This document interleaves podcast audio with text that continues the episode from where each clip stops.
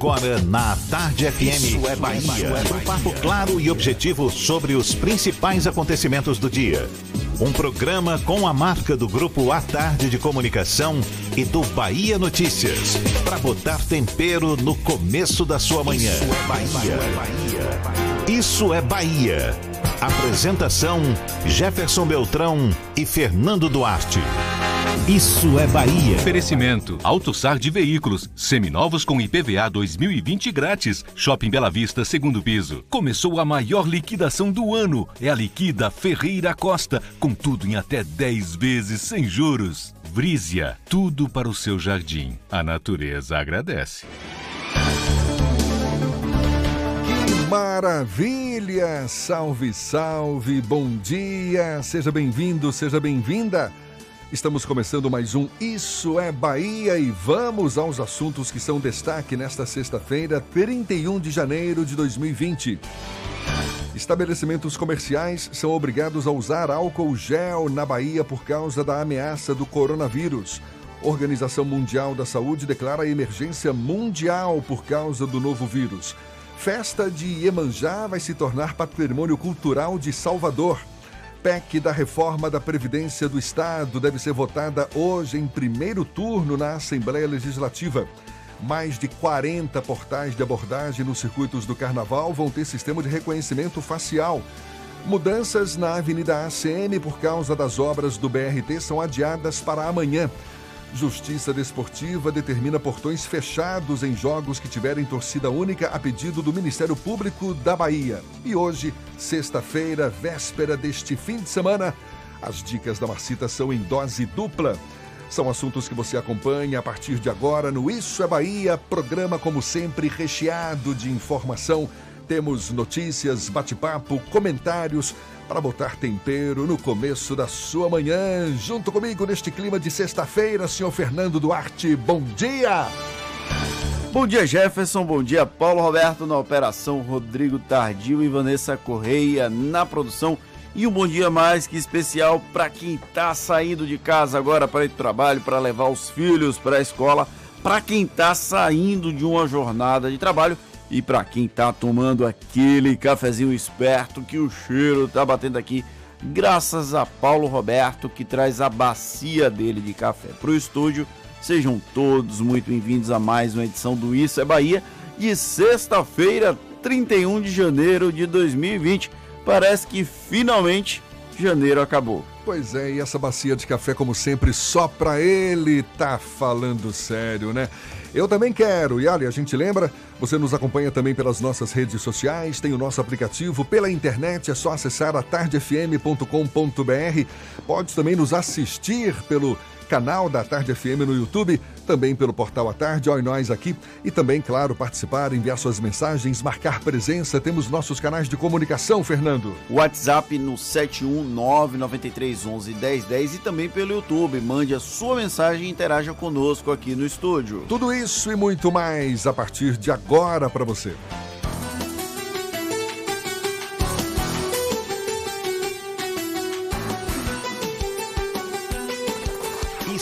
Bahia. Previsão do tempo. Previsão do tempo. Previsão do tempo. Como tem muito chão pela frente ainda, fim de semana não chegou. Vamos ainda, claro, saber como é que fica o tempo. Afinal de contas, muita gente sai de casa já olhando para cima. Hoje tá meio lusco-fusco, Walter Lima é que gosta desse clima. Hora sol, hora chuva, vai ser assim ao longo do dia. Walter, bom dia. Bom dia, Jefferson. Bom dia a todos que estão aí no estúdio, Paulinho, o Fernando, o Rodrigo e também a Vanessa. E é você que está aqui com a gente na Tarde FM. Esse, tempo, esse termo lusco-fusco, muito legal. Vocabulário que só você, professor, para ter mesmo, viu? Agora teremos chuva rápida em locais isolados da capital, da capital e da região metropolitana nesta sexta-feira. No sábado e no domingo também, com a possibilidade de relâmpagos em algumas áreas. Mas as tardes serão com sol entre nuvens. A máxima em toda a região metropolitana e na capital não deve ultrapassar os 32 graus. No recôncavo, temos algumas áreas onde deve chover um pouco mais, como Nazaré das Farinhas e São Felipe, onde o domingo não teremos tanto sol assim e a máxima não passa dos 30 graus. Hum, delícia! Mussarela da vaca. Quem prova não quer saber de outra. Mussarela só da vaca. Na Bahia, só dá ela. É contigo, Jefferson. Valeu, Walter. Até já então, amigo. Agora são sete e quanto? Sete e oito na tarde FM. Isso é Bahia. Agora, ouça essa. Pré-candidato à Prefeitura de Salvador, o senador Ângelo Coronel, que é do PSD, subiu o tom contra o governador Rui Costa, que confirmou nesta quinta-feira a pré-candidatura da Major Denise Santiago ao Palácio Tomé de Souza. Para o senador, há, abre aspas, discriminação às candidaturas masculinas. Fecha aspas. O assunto, claro, é tema do comentário político de Fernando Duarte. Isso é Bahia. Política. A Tarde FM. O senador Ângelo Coronel, do PSB, PSD aqui da Bahia, reclamou que o governador Rui Costa comete, abre aspas, discriminação às candidaturas masculinas, fecha aspas, ao defender o nome da Major Denise Santiago como postulante do PT à Prefeitura de Salvador. É irônico que a comandante da Ronda Maria da Penha tenha que lidar com mais um exemplo de masculinidade tóxica, recorrente inclusive no caso de Ângelo Coronel. Não é a primeira vez que ele ecoa esse machismo estrutural e não nos enganemos, não será a última. Partiu dele a iniciativa de propor o fim da cota para candidaturas femininas em um dos primeiros atos ao chegar ao Senado. A justificativa era coibir o uso de candidaturas laranjas para cumprir a cota de 30% designada pela legislação. Poderia até parecer um motivo nobre, mas nem com um banho de ouro era possível dourar essa pílula. Há uma predominância do controle masculino nas siglas e são raros os partidos que efetivamente contribuem com a participação feminina em disputas eleitorais. Essa proposta esdrúxula de Coronel só serviria para manter o status quo dos caciques, enquanto mulheres continuariam relegadas a coadjuvantes ou personagens terciárias ou sem relevância no processo político. É claro que a candidatura de Denise Santiago não pode ser reduzida apenas ao preconceito contra homens na disputa. Nem a dela, nem as de nomes como Olivia Santana, do PCdoB, e Lídice da Mata, do PSB, que seguem como pré-candidatas à Prefeitura de Salvador. A participação de uma mulher no pleito nunca poderia ser minimizada como discriminação a candidaturas masculinas. As mulheres são agentes políticas tão importantes quanto os homens, inclusive são maioria do eleitorado brasileiro, ainda que isso não seja traduzido em uma maior representatividade delas nos executivos e legislativos. No entanto, pessoas como o Coronel vão insistir nesse reducionismo. Para ele, cercado de uma série de privilégios históricos, é natural fazer o menino birrento para reclamar caso seja preterido por uma mulher numa disputa. O mesmo coronel que em 2018 foi um dos protagonistas de uma chapa integralmente masculina que expurgou Lídice da Mata de uma candidatura natural à reeleição no Senado, uma prelazia tradicional não apenas no campo da esquerda. Denise, Olívia e Lídice devem sofrer inúmeros questionamentos em um processo eleitoral. A sociedade machista já as obriga a se esforçar mais do que qualquer homem, principalmente quando se trata de um homem branco heterossexual. Se candidatas, tem que falar bem sobre saúde, educação, infraestrutura, saneamento básico e qualquer outro tema caro à população soteropolitana. E ainda assim vão ter que ouvir e enfrentar absurdos como serem reduzidas ao fato de serem apenas mulheres. Pois é, numa época em que as mulheres ganham cada vez mais espaço, seja no meio político, nas empresas, no meio social em geral, e por mais que ainda enfrentam tanta dificuldade, infelizmente ainda sempre vamos nos deparar com quem prefere nadar na contramão, né? Infelizmente, as mulheres comentário certamente infeliz, torcem o nariz para esse tipo de comentário. Comentário infeliz, desnecessário, não contribui em nada com o debate e, na verdade, ainda dificulta um pouco a participação feminina nas campanhas eleitorais, elas que já são, infelizmente, colocadas a segundo, terceiro ou quarto plano no processo político apesar de serem maioria dos votos.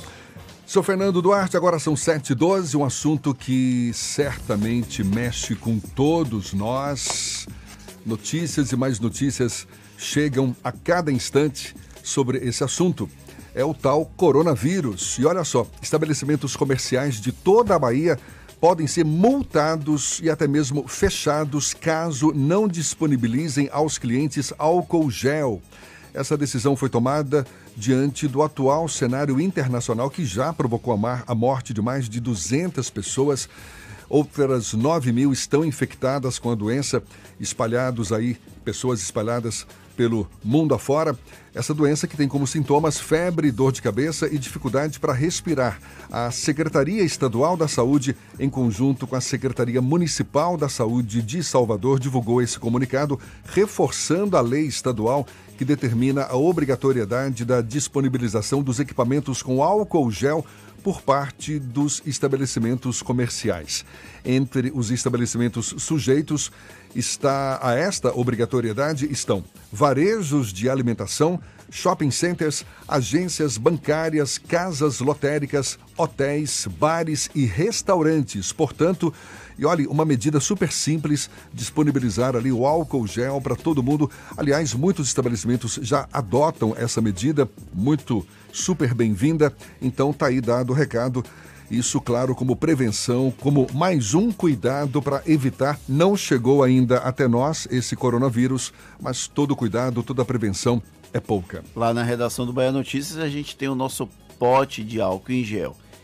A Prefeitura de Salvador, por meio da Fundação Gregório de Matos, vai promover um ato solene em reconhecimento à festa de Emanjá do Rio Vermelho, como patrimônio cultural da cidade. Isso acontece amanhã. O evento vai acontecer às 10 da manhã na colônia de pescadores do Rio Vermelho. Com reconhecimento, a festa de Emanjá do Rio Vermelho está inscrita no livro do Registro Especial dos Eventos e Celebrações.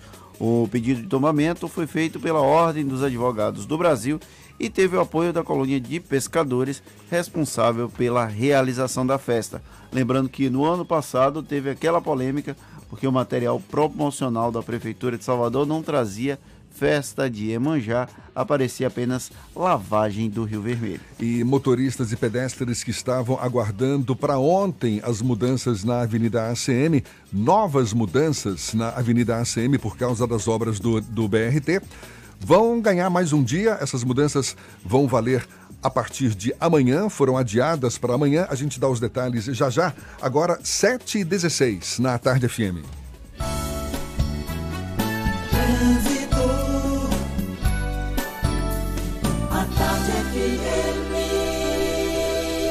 Oferecimento. Monobloco, o pneu mais barato da Bahia a partir de R$ 149,90. O ano virou. Vire a chave de um seminovo Bahia VIP Veículos. Avenida Barros Reis, Retiro.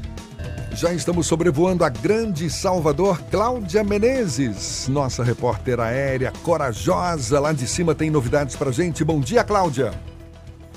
Bom dia para você, Jefferson. Bom dia para toda a turma do Isso é Bahia, Tardio, Paulinho, Fernando, toda essa galera massa aí no estúdio. Bom dia para vocês também. Olha, eu vou falar dos reflexos agora, Jefferson, de um acidente, viu, na Vasco da Gama, sentido Lucaia, perto de um supermercado. Foi uma batida entre dois carros depois da saída do outro florestal. Tem trânsito bem intenso nesse trecho, por isso a Garibaldi agora é a melhor opção para você que vai sair do Dique do Tororó em direção ao Rio Vermelho. Tá parado nesse trânsito aí? Na próxima vez vai de PCX é fácil de pilotar e o melhor é uma Honda. Honda PCX 2020. Você no ritmo da cidade. Com você, Jefferson. Gostei, viu? Porque meu nome é Coragem mesmo.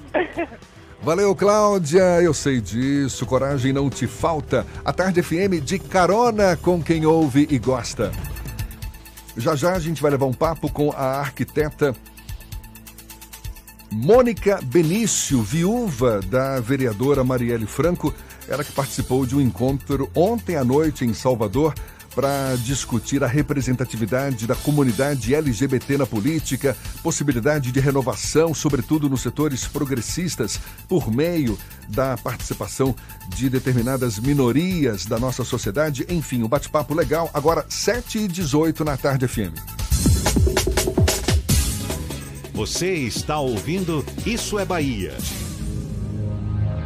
O carnaval ainda não chegou, mas o trio elétrico da Grande Bahia já está nas ruas. Tracker LT, Tracker Premier, espinha automática como você nunca viu. Confira. Tracker LT por 79.990 é o SUV turbo mais barato do Brasil. Tracker Premier a partir de 89.990 e espinha automática a partir de 73.990. São poucas unidades enquanto durar o estoque. É só essa semana, é só na Grande Bahia. Norte Lucaia Magalhães Neto.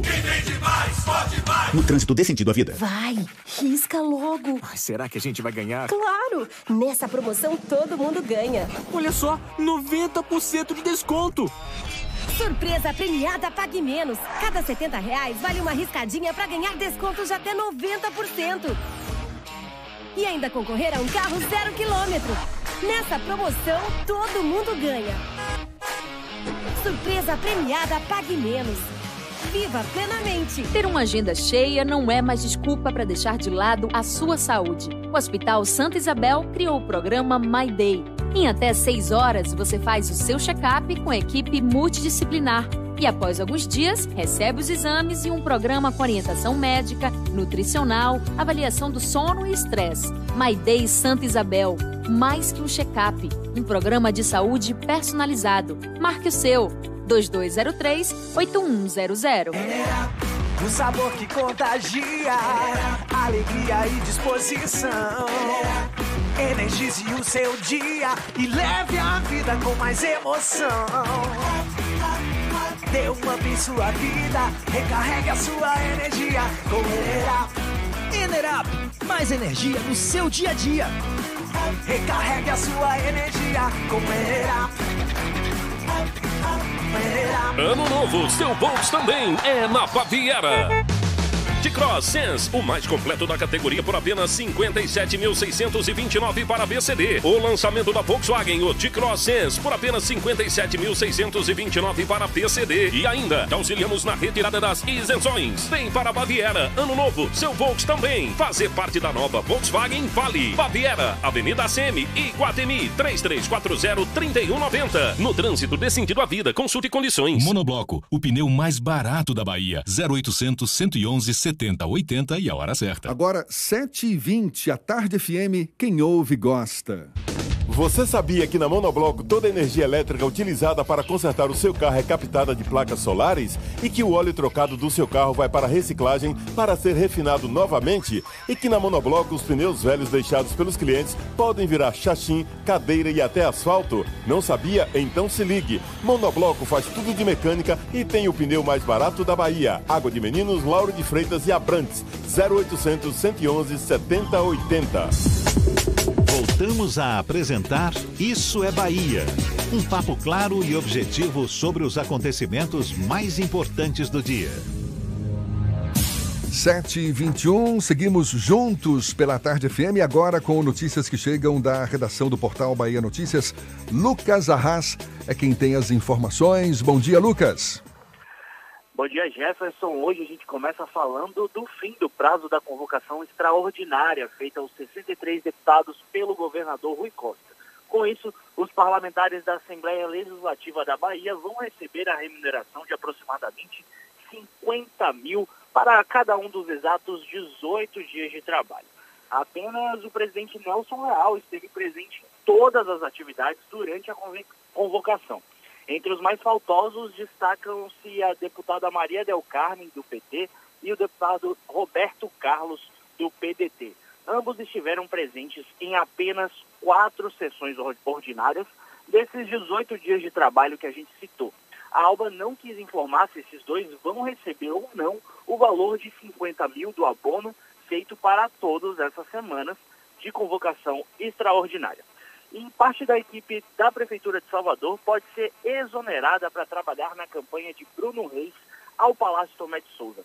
A medida já foi adotada em 2016, quando o prefeito ACM Neto disputou a reeleição. Naquela época, Neto exonerou os secretários Luiz Carreira, João Roma, Guilherme Beritani e Silvio, Silvio Pinheiro, além do próprio Bruno Reis, para ajudar na sua candidatura à reeleição.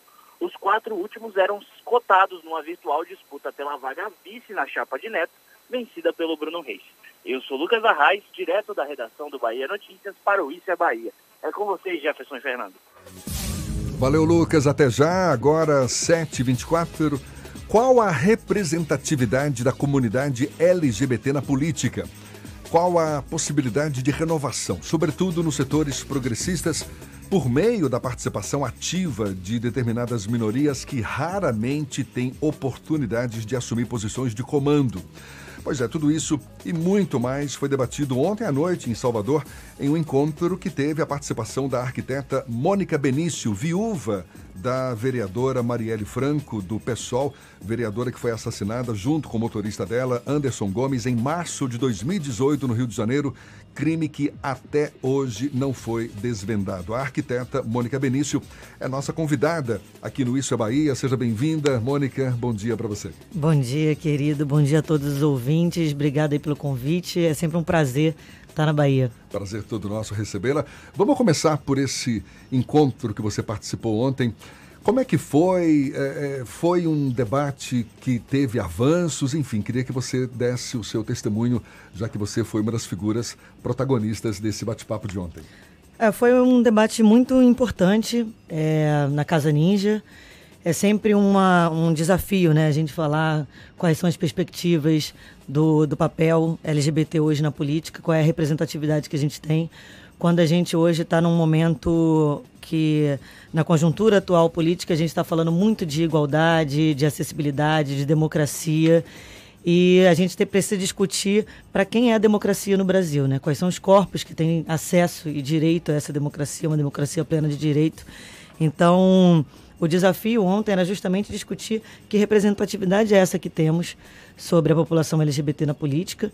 E o debate ele falava é, qual é a perspectiva num ano desse de eleição, que a gente vai ter candidaturas à prefeitura e à vereança, que quais são os desafios dessa população, como se vê representado, é, quem é que hoje disputa se a gente tem de fato acesso a isso, quando a gente entende um processo que é um processo hoje no Brasil que exclui os corpos LGBTs, que mata LGBT, um dos países que mais mata LGBT no mundo.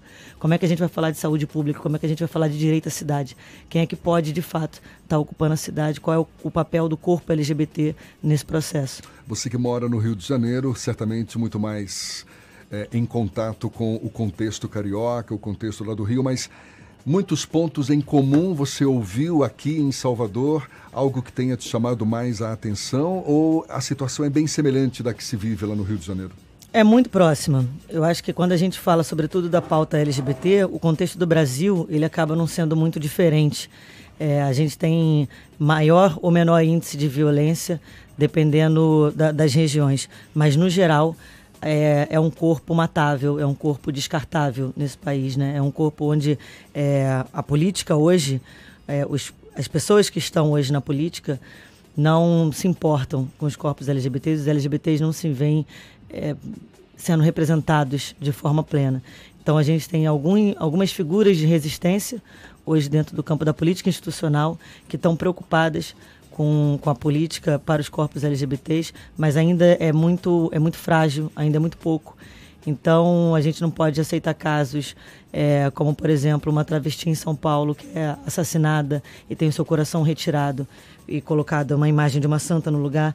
A gente não pode aceitar o caso de Luana Barbosa também em São Paulo, uma mulher lésbica que foi brutalmente assassinada. Esse caso também não tem resposta. E por mais que o assunto esteja cada vez mais em evidência, na é verdade, você que o diga, você sentiu na pele o assassinato da sua esposa Marielle Franco. Isso já são quase 600 dias. que- 688 dias. Exatamente. 688 dias, é, para Foi ser lá mais preciso. Foi no de Eliane Brum.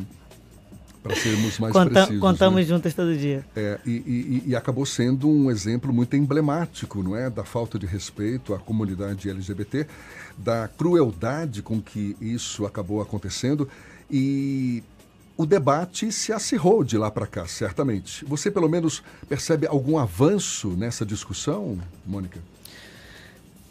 É, o avanço eu acho que ele existe. Seria até pessimista demais dizer que não. E acho que a gente hoje está tá em tempo de, de falar sobre esperança para ressignificar as lutas. Agora, é muito importante a gente olhar é, como é que a gente tem uma vereadora democraticamente eleita sendo executada na capital do Rio de Janeiro às 9 horas da noite e a gente chega a 688 dias sem que esse crime seja solucionado e sem que a gente tenha os mandantes para isso e entender que o corpo da Marielle era o corpo que representava a população negra, as mulheres, a população LGBT. E esse corpo ele é executado no- com, com um recado político muito claro de dizer que esses corpos não são respeitados nem na sociedade como um todo, nem na política institucional. Fernando quer fazer uma pergunta. Essa questão do- da representatividade LGBT, aqui em Salvador, por exemplo, a gente não tem nenhum representante assumidamente da causa LGBT. Existem pessoas que defendem a bandeira, mas não necessariamente eh, são integrantes da comunidade LGBT. O mesmo acontece na Assembleia Legislativa e na Câmara dos Deputados, na representatividade eh, da Bahia. Ontem o debate trouxe essa questão que é muito mais presente no Rio de Janeiro. Existe a representação, existiu a representação da Marielle, a representação do João Willis e agora o Davi Miranda, que acabou assumindo a função, o, o- a carga, a vaga de eh, João Willis lá na Câmara dos Deputados. Você acha que o Rio de Janeiro está um pouco mais à frente do que a Bahia nessa questão da representatividade dela, dessa comunidade dentro dos legislativos? É, na verdade, eu acho que o Rio de Janeiro ele atravessa um, um processo de ressignificação da sua própria história política, né? Em 2016, a campanha da Marielle era uma campanha que, para os otimistas, a Marielle faria 5 mil votos. Marielle foi eleita com 46.502. E isso foi uma, um, um recado do que a população do Rio de Janeiro estava pretendendo de mudança política naquele momento. A gente estava elegendo uma mulher negra eh, que se dizia mulher negra favelada. Então era esse corpo que estava ocupando ali, entrando como a quinta mais votada da cidade. E aí, depois disso, a gente tem, em 2018, após a execução da Marielle, a gente tem três mulheres negras que eram assessoras da Marielle, a Renata, a Dani e a Mônica, entrando eh, na Câmara Estadual. Isso também foi um recado político na urna, mas a gente tem que olhar que o, o cara que quebrou a placa em homenagem a Marielle, esse cara também foi eleito com uma expressão de votos muito significativa. Então, eu acho que hoje o Rio de Janeiro ele atravessa um momento na política onde tem muita gente acreditando que a cidade pode ser diferente, entendendo que a gente está falando de uma cidade que é dominada pela milícia. E a milícia hoje ela é o Estado brasileiro. A milícia hoje ocupa a política institucional. E isso é um desafio para o Rio de Janeiro que é muito grande. É, na Bahia, por exemplo, eu adoraria ver os representantes que fossem, a maioria, pessoas negras ocupando a política institucional dentro da Bahia. Esse debate vira e mexe a gente tem aqui, inclusive, no Isso é Bahia, a falta da representatividade negra no legislativo. É isso, e quando a gente está falando de representatividade, seja LGBT, seja negro, seja mulheres, a gente está falando que- do início do debate. Quais são os corpos que têm direito pleno a essa democracia no Brasil? Quais são os corpos que têm acesso, que têm acessibilidade a essa política, a esse país e a- às suas cidades, cada uma com sua particularidade? Mônica, a Marielle era uma figura que ainda naquele primeiro momento era conhecida localmente no Rio de Janeiro e após, infelizmente, ao assassinato dela, ela teve uma grande projeção. Você também acabou eh, tendo uma projeção e passou a ser uma figura importante nesse debate político. Como você eh, recebe essa responsabilidade de alguma forma levar a herança da Marielle nesse processo de discussão aqui no Brasil? Então, herança mesmo, tem um monte de dívida para pagar. Essa é a herança. Mas eu acho que é, é muito sensível quando a gente vai discutir a respeito do que está sendo chamado de legado de Marielle, porque eu entendo que o legado da Marielle é um processo em construção. A Marielle teve quase duas décadas de defensora de direitos humanos, de atuação como defensora de direitos humanos. E é muito significativo a gente olhar que ela hoje salva muito mais vidas do que pôde fazer isso em vida. Então, é óbvio que tem uma responsabilidade quando eu, a família, a gente tem um lugar de projeção social, né, de imagem social, através dessa tragédia. Agora, poderíamos não ter feito absolutamente nada. E ainda assim, a imagem da Marielle estaria avançando da maneira como está, porque isso é uma coisa, isso é um processo construído coletivamente. O corpo da Marielle, quando ele tomba, ele representa muitos corpos que tombam sempre no Brasil. É esse corpo que é o corpo que é o corpo descartável. Né? Então, é, as mulheres negras, a população LGBT, a população periférica favelada se viu representada ali. E o Brasil respeita pouquíssimas coisas, uma delas é status de poder. Se nem o título de parlamentar pôde proteger esse corpo, que é o corpo descartável no Brasil, o recado político é: não tem ninguém seguro. Enquanto não se responde quem foi que mandou matar a Marielle, o que a gente está dizendo ao mundo é: pode sim matar as pessoas com a certeza da impunidade, porque obviamente quem articula a execução de uma parlamentar está num cargo que se entende é, acima da lei, que tem a certeza da impunidade. Então, hoje está nessa luta por justiça, ela ganha um campo muito mais amplo, porque é defender tudo que aquele corpo representava. Você está para lançar um livro agora em 2020, não é isso? Isso. Um livro de memórias de sua autoria para abordar o relacionamento vivido pelo casal, que teria o título Marielle e Mônica, o amor é inimigo do fim? É. Vou pedir para você falar mais sobre esse livro já já. Estamos conversando aqui com Mônica Benício, que é a viúva da vereadora Marielle Franco, nossa convidada no Issa Bahia. Portanto, a gente retoma o papo já já, agora 26 para as 8 na tarde FM.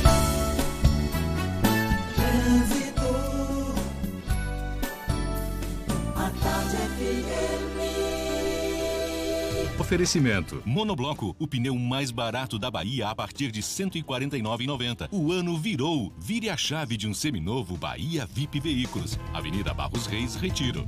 Temos notícias do alto. Cláudia Menezes lá de cima, acompanhando os motoristas cá embaixo. Novidades por aí, Cláudia? Olha, Jefferson, a paralela está fluindo muito bem em direção à rodoviária. Boa opção aí para você que está saindo de Lauro Freitas e vai para o centro daqui da capital. E se você vai para o aeroporto, pode pegar a paralela também.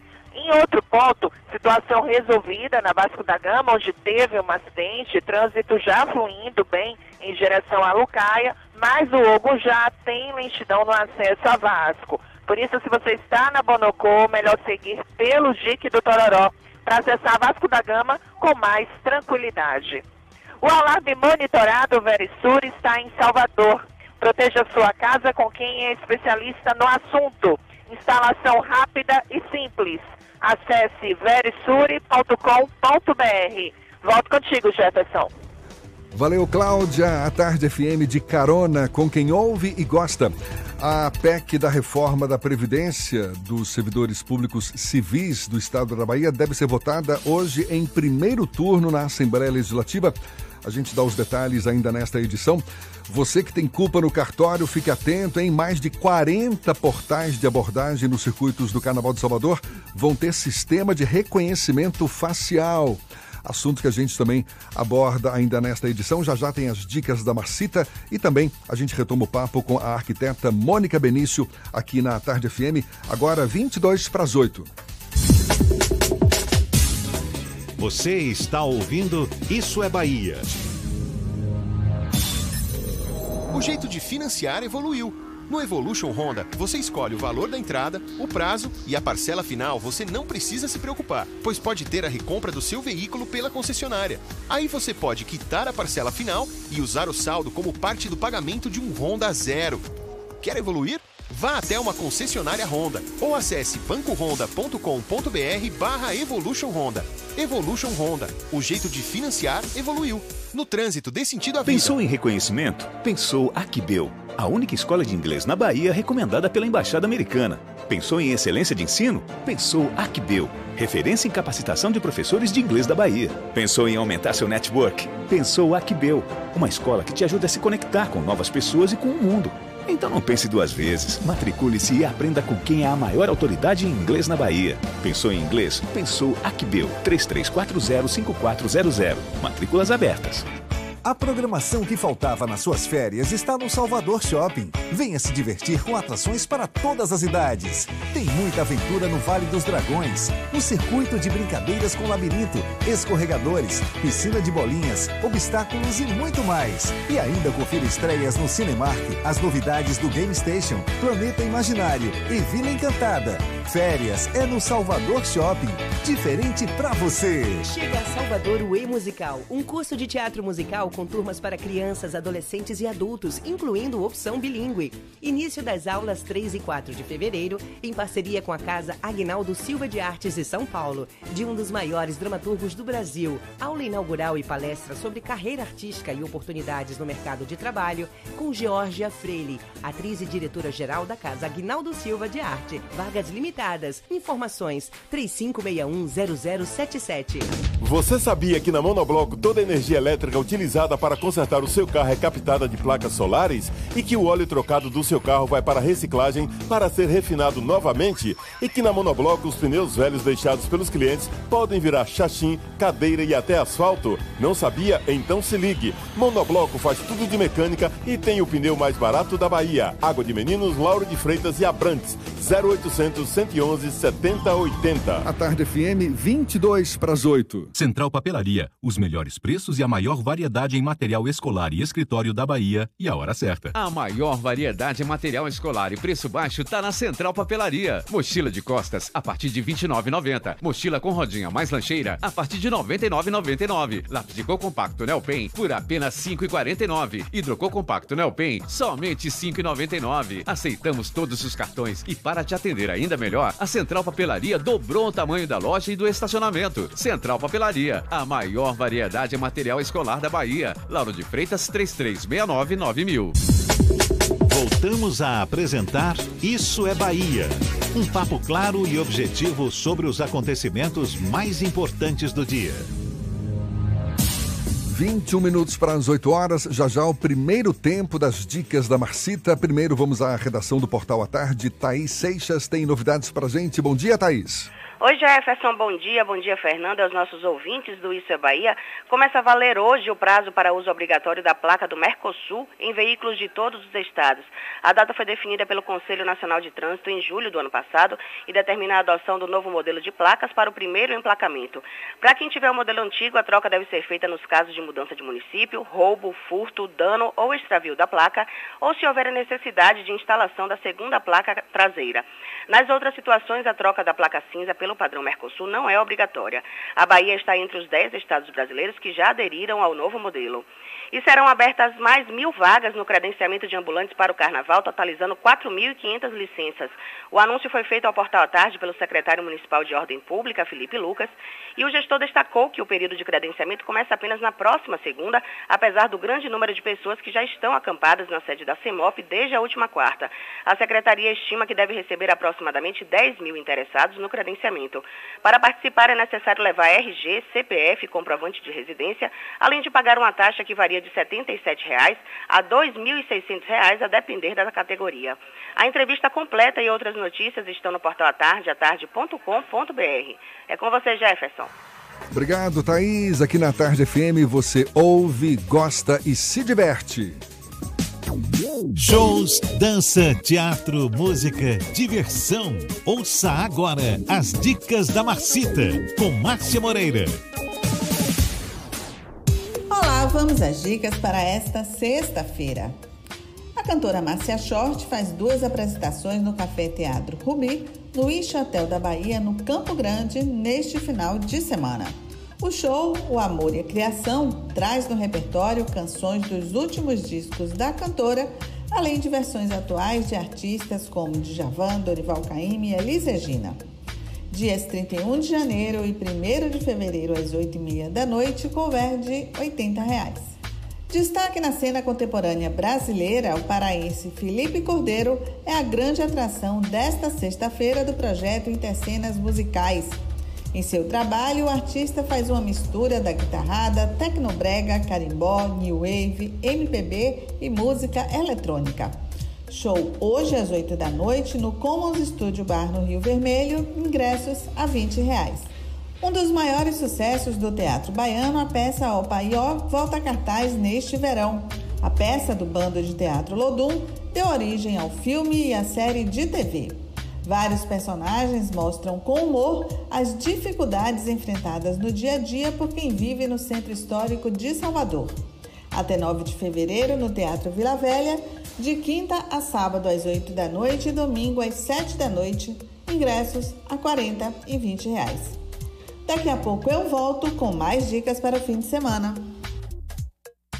Isso é Bahia. Apresentação: Jefferson Beltrão e Fernando Duarte. A Tarde FM. Quem ouve, gosta.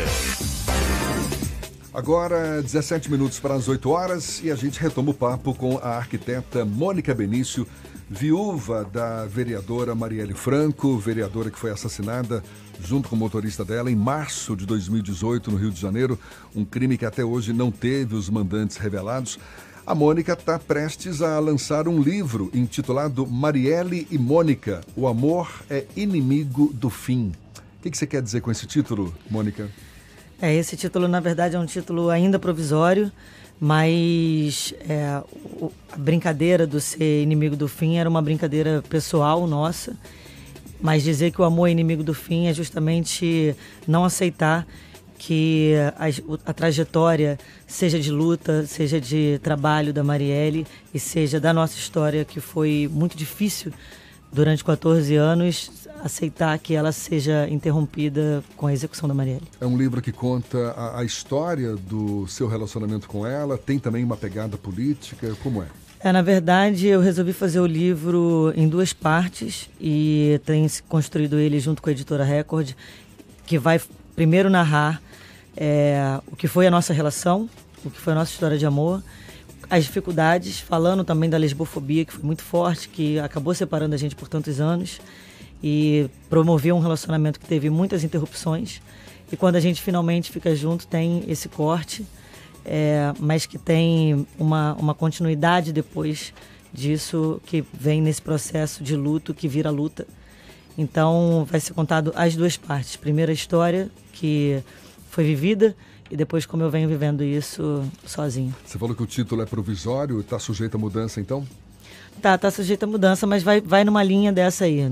Talvez quando eu tiver finalizado eu vou dar uma olhadinha para ele de novo. Tá certo. E o lançamento está previsto para quando?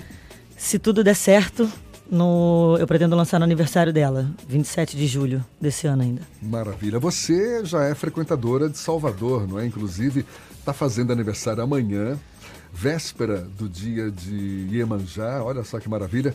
E sei que você está de olho na festa de Iemanjá também.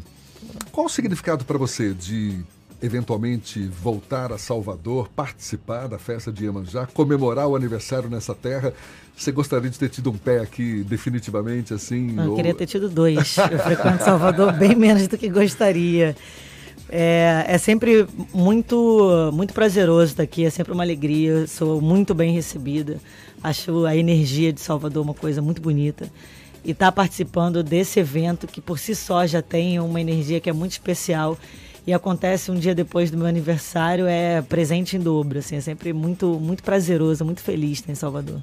Fernando também já está se preparando para a festa de Iemanjá. Ah, devo ir logo no começo da manhã do domingo para levar meu presente para Iansã, para o Iansã o quê? Para Iemanjá, para nossa querida rainha das águas. É porque eu tenho eu adoro Iansã e aí sempre vem na minha cabeça o nome dela. É, Mônica, uma pergunta que é por conta das críticas que a gente ouve. Eu não, eu não concordo com essas críticas, mas se fala muito dos adversários políticos que quando é, se discute, se fala da morte de Marielle, o Anderson, o motorista, fica em segundo plano. Eu sei que esse não é o caso, mas como vocês reagem? Qual a resposta que vocês dão quando essa crítica aparece? Porque ela é recorrente. Como vocês reagem a isso?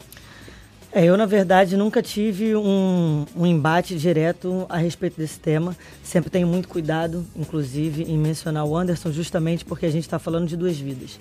E, como defensora de direitos humanos, eu entendo que nenhuma vida vale mais do que a outra.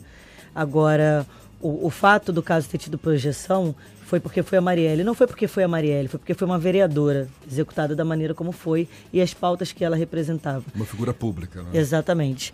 Então, quando a gente pede justiça por Marielle, a gente automaticamente pede justiça por Anderson também. Porque a justiça para Marielle é justiça por tudo que ela representava, é justiça pela vida, por uma vida que foi ceifada, por uma vida que foi retirada de maneira brutal.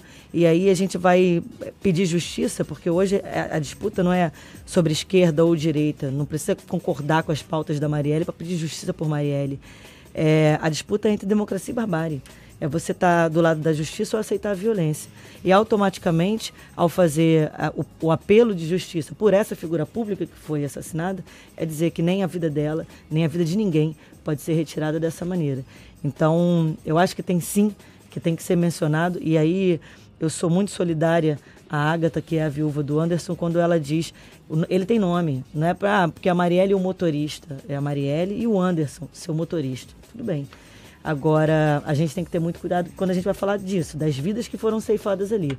Agora, quando se dá projeção ao caso só com o nome da Marielle, é justamente porque era figura pública, não porque uma vida ali valia mais do que a outra, ou um corpo valia mais do que o outro nessa ocasião. Mônica, para a gente encerrar e ainda falando sobre a Marielle, a grande questão hoje, quando se discute a, essa barbárie que aconteceu, o assassinato dela e tudo mais, é a revelação dos mandantes desse crime. Qual é a avaliação que você faz? Qual é a visão que você tem? Você acha que quem deveria já estar divulgando o nome desses mandantes sabe quem são esses mandantes e por que, que esses mandantes não foram revelados até agora? É, enquanto brasileiro, eu tenho uma, um, um, sentimento de, de vergonha muito grande da gente chegar a quase dois anos depois de um crime como esse, de uma repercussão internacional e não consegui responder. Aí a gente não responde porque não pode, não responde porque não quer, não responde porque não consegue. O que tem por trás disso tudo?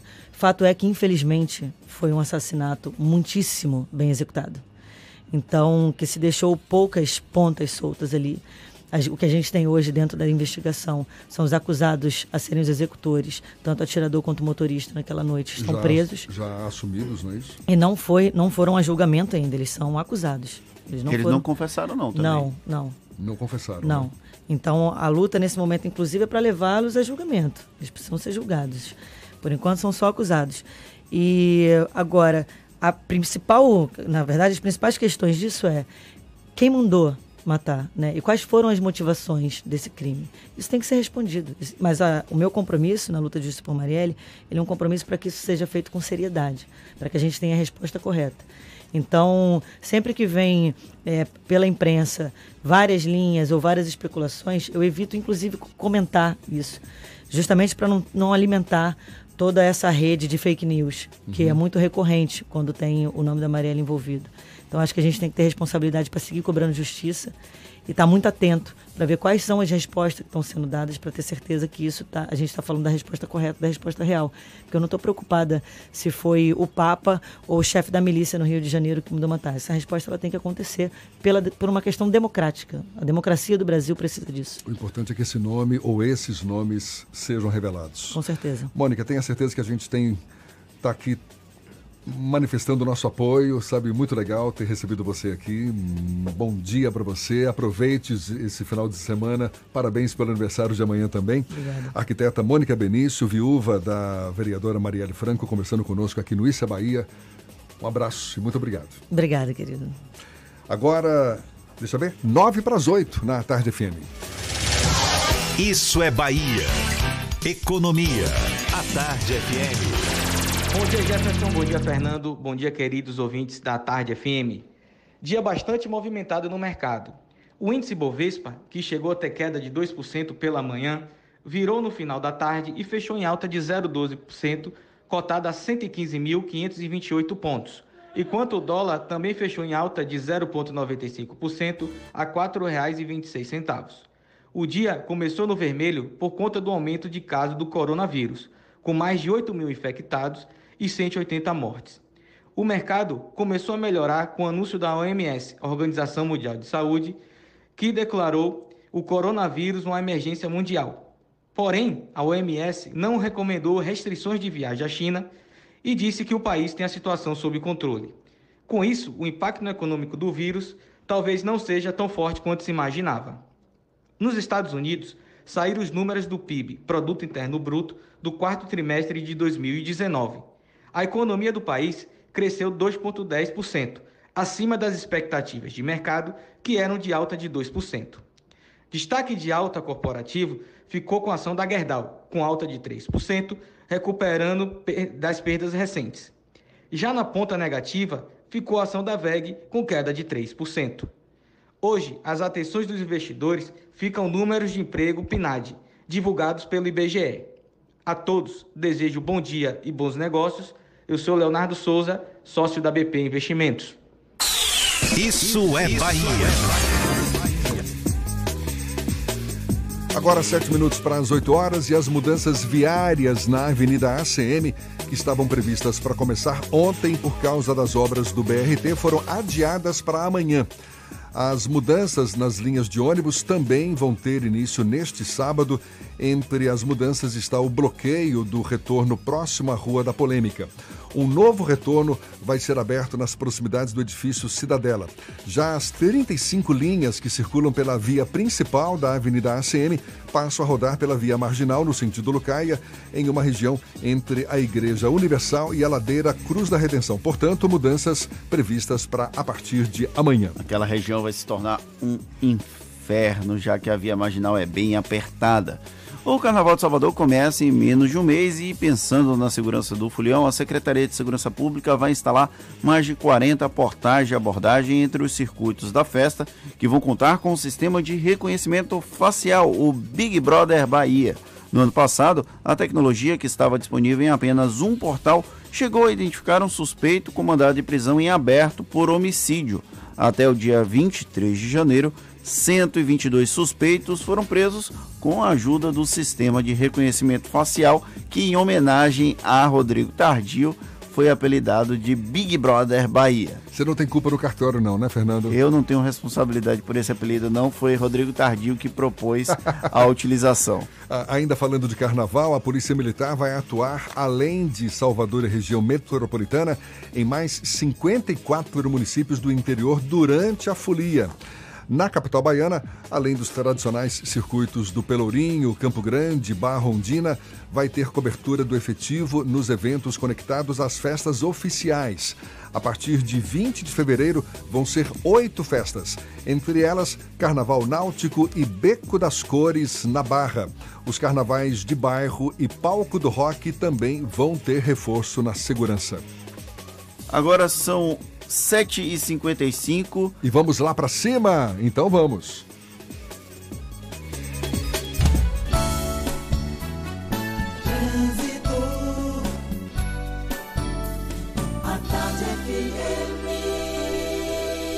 Oferecimento. Monobloco, o pneu mais barato da Bahia a partir de R$ 149,90. O ano virou. Vire a chave de um seminovo Bahia VIP Veículos. Avenida Barros Reis, Retiro.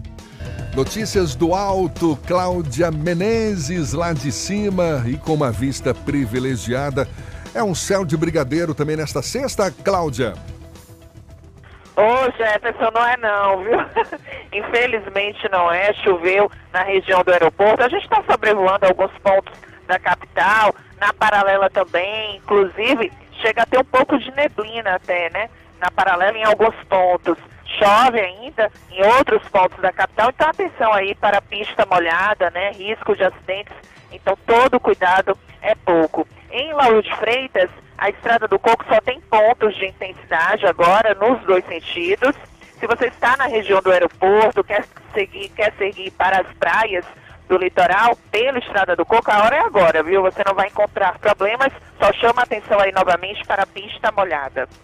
Toda a linha Etios 2019-2020 com preço de nota fiscal de fábrica. Consulte condições. No trânsito, dê sentido à vida. Volto contigo, Jefferson. Valeu, Cláudia. A Tarde FM de carona com quem ouve e gosta. A PEC da reforma da Previdência.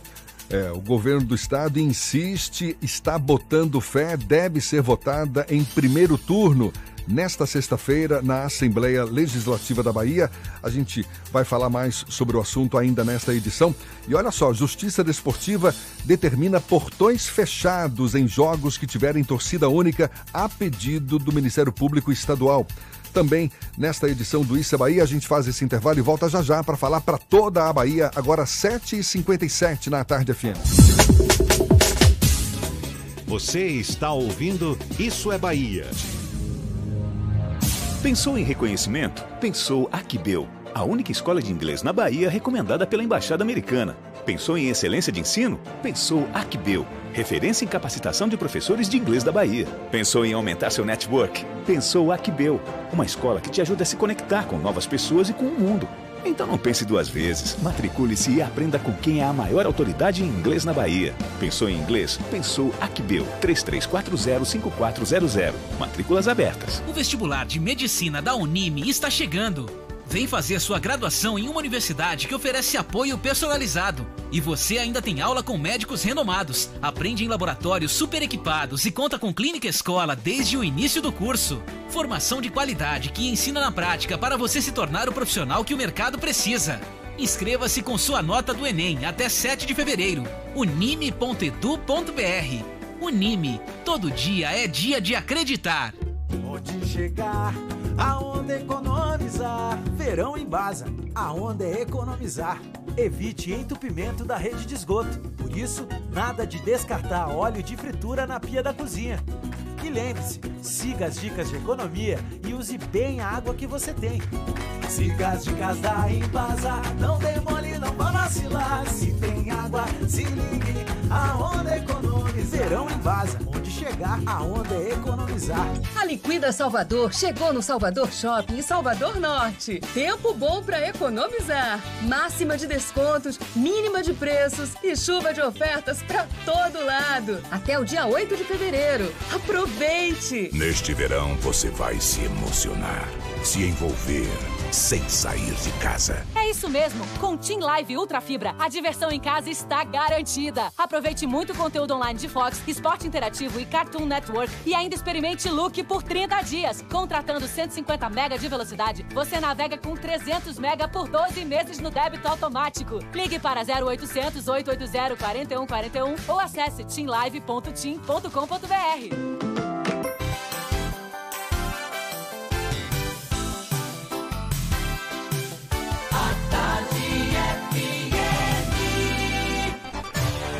Atenção, emissoras afiliadas à Tarde FM. Em 5 segundos, isso é Bahia para todo o estado.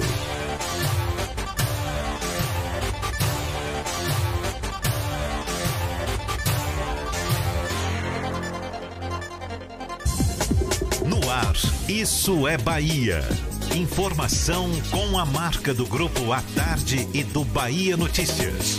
Política, segurança, saúde, cidadania.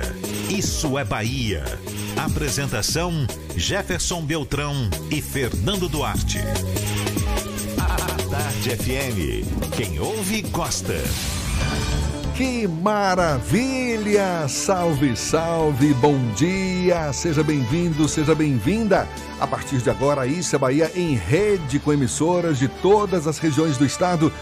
E vamos aos assuntos que são destaque nesta sexta-feira, 31 de janeiro de 2020.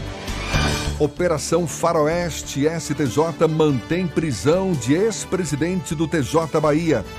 PEC da reforma da Previdência deve ser votada hoje em primeiro turno na Assembleia Legislativa da Bahia. Candidatos denunciam concurso em que aprovados são parentes de políticos. Governo assina contrato para obras de nova ponte sobre o Rio de Contas. Ministério Público do Trabalho ajuiza a ação civil contra o Bahia. Justiça Desportiva determina portões fechados em jogos que tiverem torcida única a pedido do Ministério Público Estadual.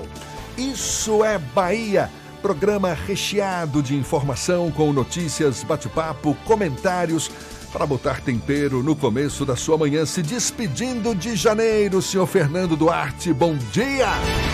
Bom dia, Jefferson. Bom dia, Paulo Roberto na operação, Rodrigo Tardio e Vanessa Correia na produção. E um bom dia especial para as nossas queridas emissoras, parceiras e afiliadas, a Cidade FM de Luiz Eduardo Magalhães Itapuí FM de Tororó, Eldorado FM de Teixeira de Freitas, RB Líder FM de Rui Barbosa, Serrana Líder FM de Jacobina, Baiana FM de Itaberaba, 93 FM de Jequié, Interativa FM de Itabuna, Ativa FM de Eunápolis, Cultura FM de Paulo Afonso e Líder FM de Irecê. Sejam bem-vindos a mais uma edição do Isso é Bahia desta sexta-feira, 31 de janeiro de 2020. Finalmente o mês de janeiro chegou ao fim. Fevereiro que chegue mais. Olha, você nos acompanha também pelas nossas redes sociais. Tem o nosso aplicativo pela internet no atardefm.com.br. Não tem para onde fugir, não. Pode também nos assistir. Olha só o penteado de Fernando Duarte aqui pelo canal da Tarde FM no YouTube, também pelo portal A Tarde. E claro, participar, enviar suas mensagens por onde? Pelo WhatsApp no 71993111010 e também pelo YouTube. Mande a sua mensagem e interaja conosco aqui no estúdio. Tudo isso e muito mais a partir de agora para você.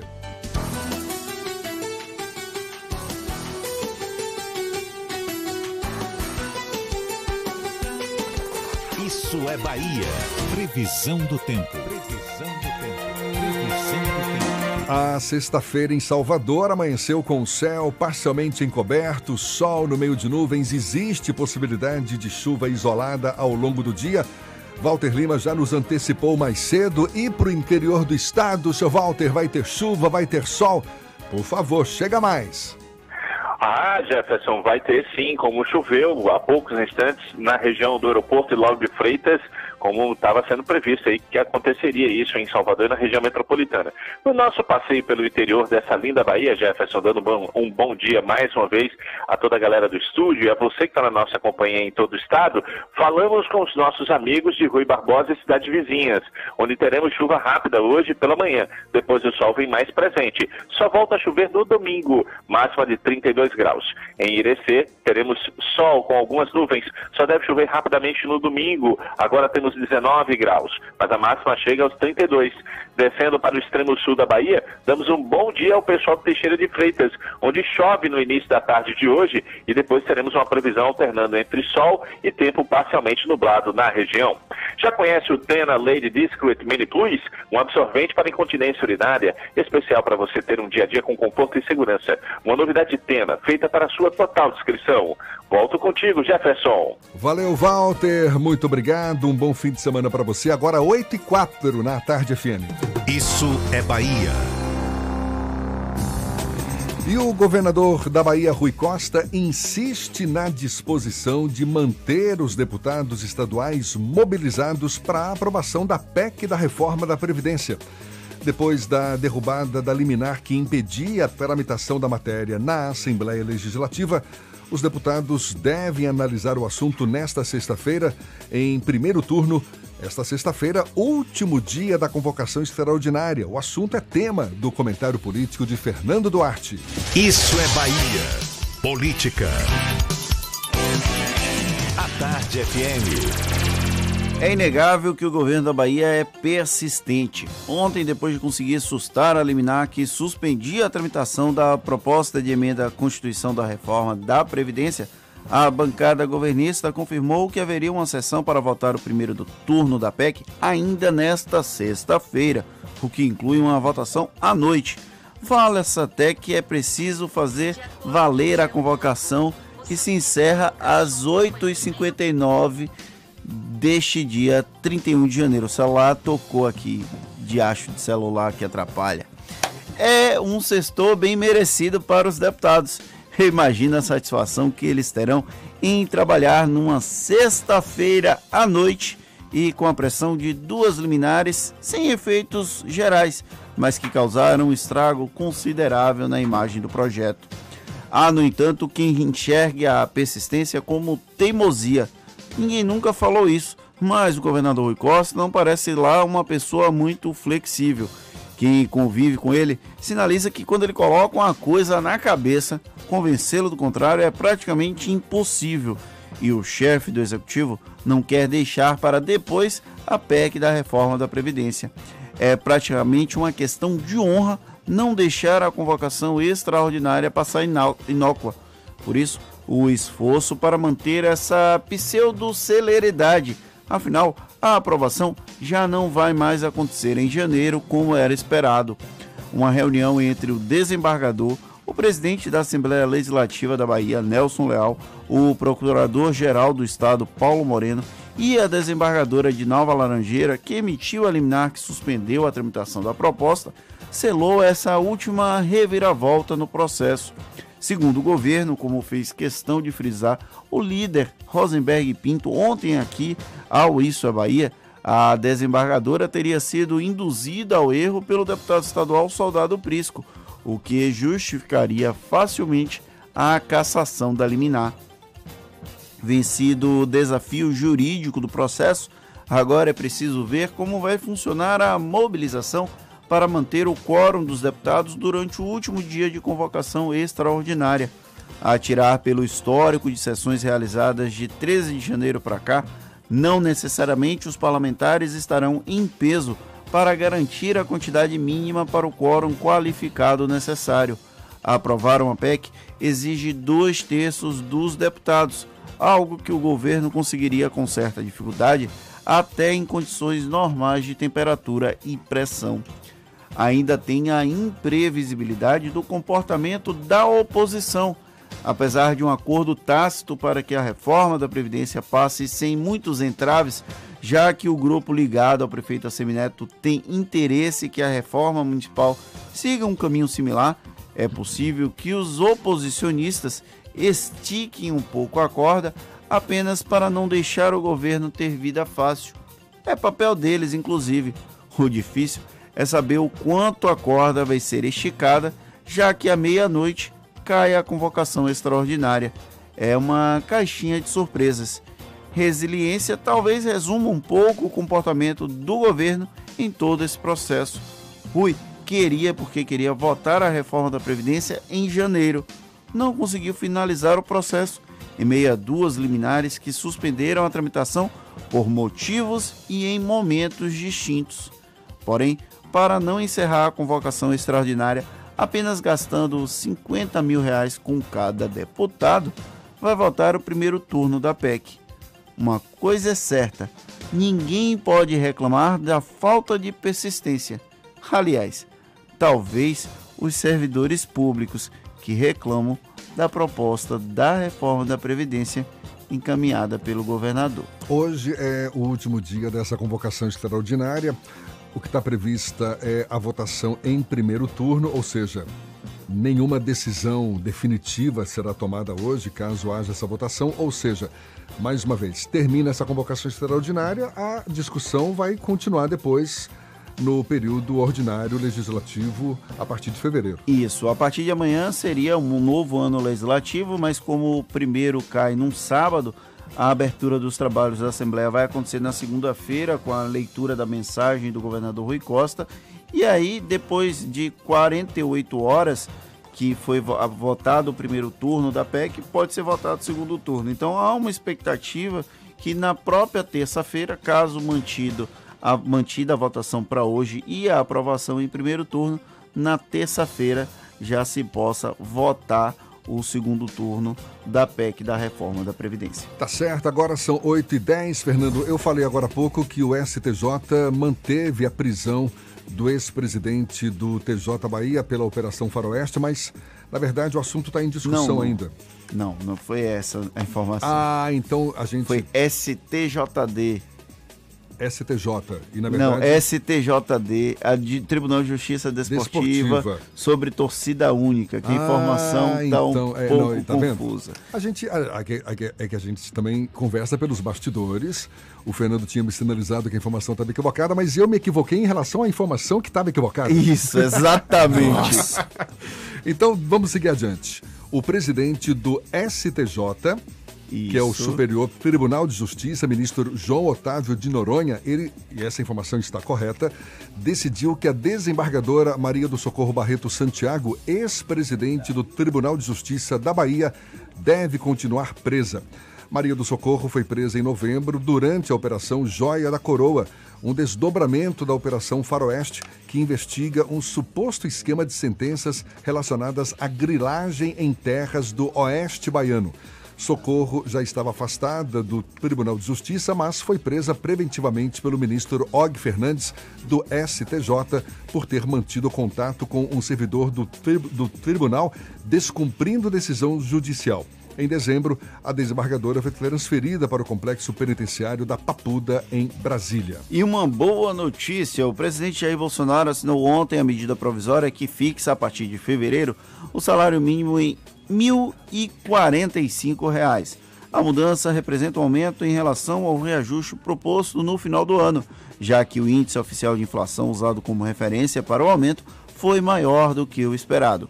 Segundo o governo, a nova medida vai ser, foi publicada na edição de hoje do Diário Oficial da União. Saiu de R$ 1.039 para 1.045 reais o salário mínimo. Agora são 8h12 e vamos dar um pulo à redação do portal Bahia Notícias. Lucas Arras nos atualiza com novas informações. Bom dia, Lucas.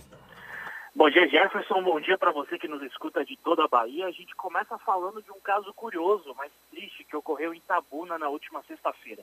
Prestes a se casar, uma mulher precisou adiar o casamento após ter o vestido de noiva roubado em um assalto.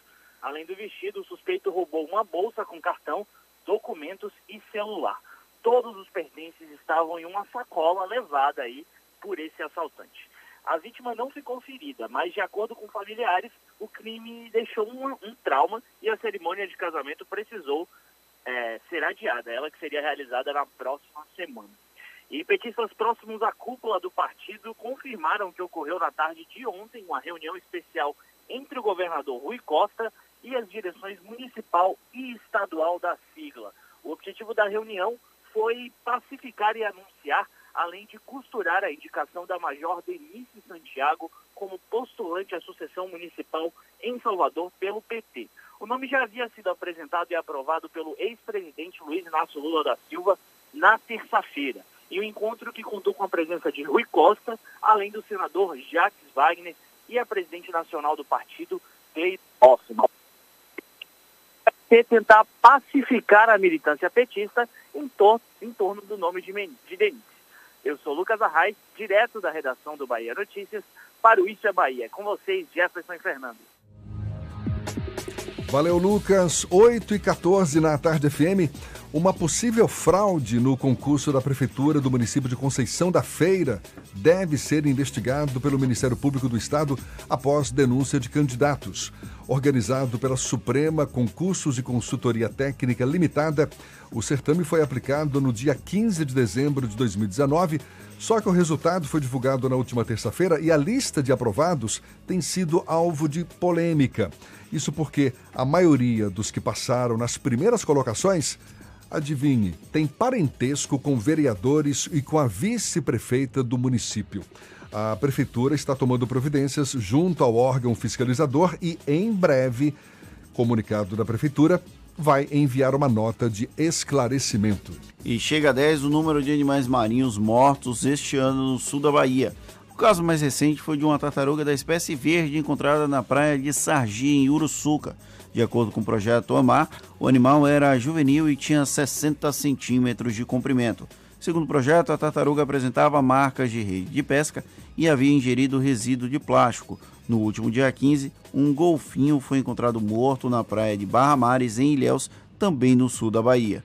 No mesmo dia, duas tartarugas da espécie verde foram achadas mortas em praias da cidade. Agora são 8h15, vamos ao interior do estado, vamos visitar Itaberaba. Sérgio Mascarenhas, da Baiana FM, é quem fala ao vivo da região centro-norte do estado. Bom dia, Sérgio.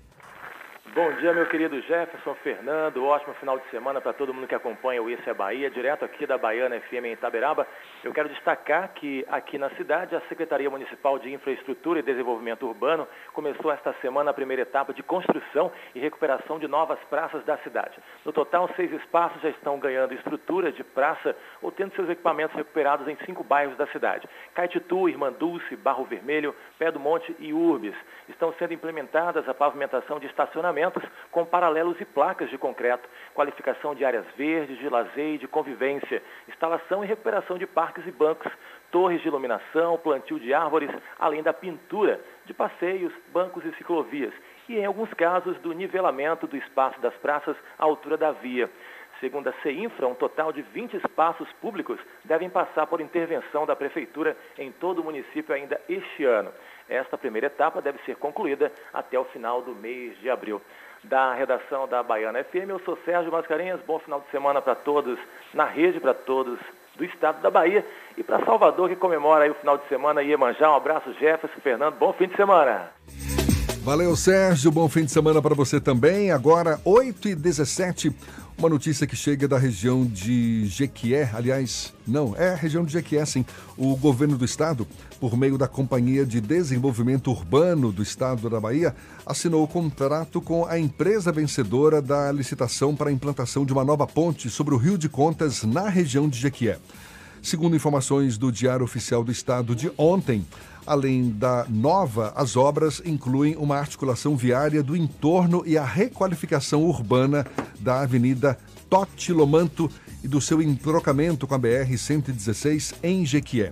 A empresa vencedora da licitação, Top Engenharia, tem um prazo de execução de 18 meses para concluir as obras. E foi um susto. O presidente Jair Bolsonaro deu entrada na noite de ontem no Hospital das Forças Armadas, em Brasília. Bolsonaro tinha uma avaliação já programada e realizou exames de rotina. O presidente deixou a unidade ontem à noite mesmo. Em 2 de janeiro deste ano, Bolsonaro revelou que estava com uma hérnia no abdômen, região atingida pelo atentado à faca sofrido ainda durante a campanha eleitoral de 2018. No primeiro momento não tinha muitas informações, não tínhamos muitas informações sobre a saída de Bolsonaro para o hospital. Ele chegou de uma viagem de Minas Gerais e foi para a unidade de saúde das Forças Armadas, mas foi só exame de rotina, saúde para o nosso presidente da República. Ele tinha uma live, não é, prevista para ontem à noite pelas redes sociais, aí cancelou. Toda ele tem. Exato.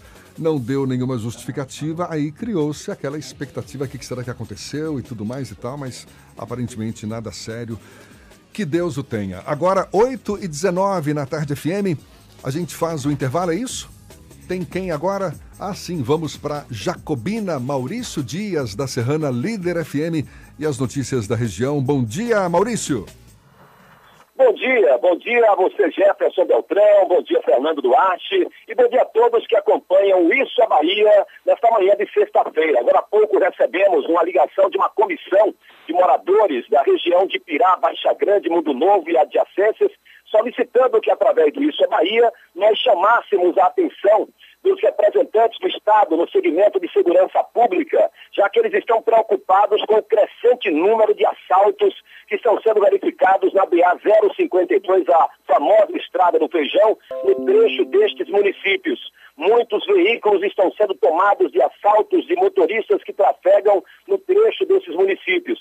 Acredita-se na existência de uma quadrilha que vem se tornando cada vez mais presente naquela região, levando pânico e medo aos usuários daquela rodovia. Ainda na semana passada, um empresário foi tomado de assalto o seu veículo, a família ficou refém, levaram inclusive para o Matagal, ficaram horas e horas em poder dos assaltantes, levando pânico, medo a todos que trafegam. Então eles fazem essa solicitação através aqui do Isso é Bahia, para que os representantes da Secretaria de Segurança Pública, Polícia Civil, Polícia Militar e órgãos dessa natureza eh, façam um trabalho de intervenção, já que os assaltos eh, se multiplicam e deixam preocupados, como disse, os moradores daqueles municípios e aqueles que trafegam no trecho entre Ipirá, Mundo Novo e Baixa Grande.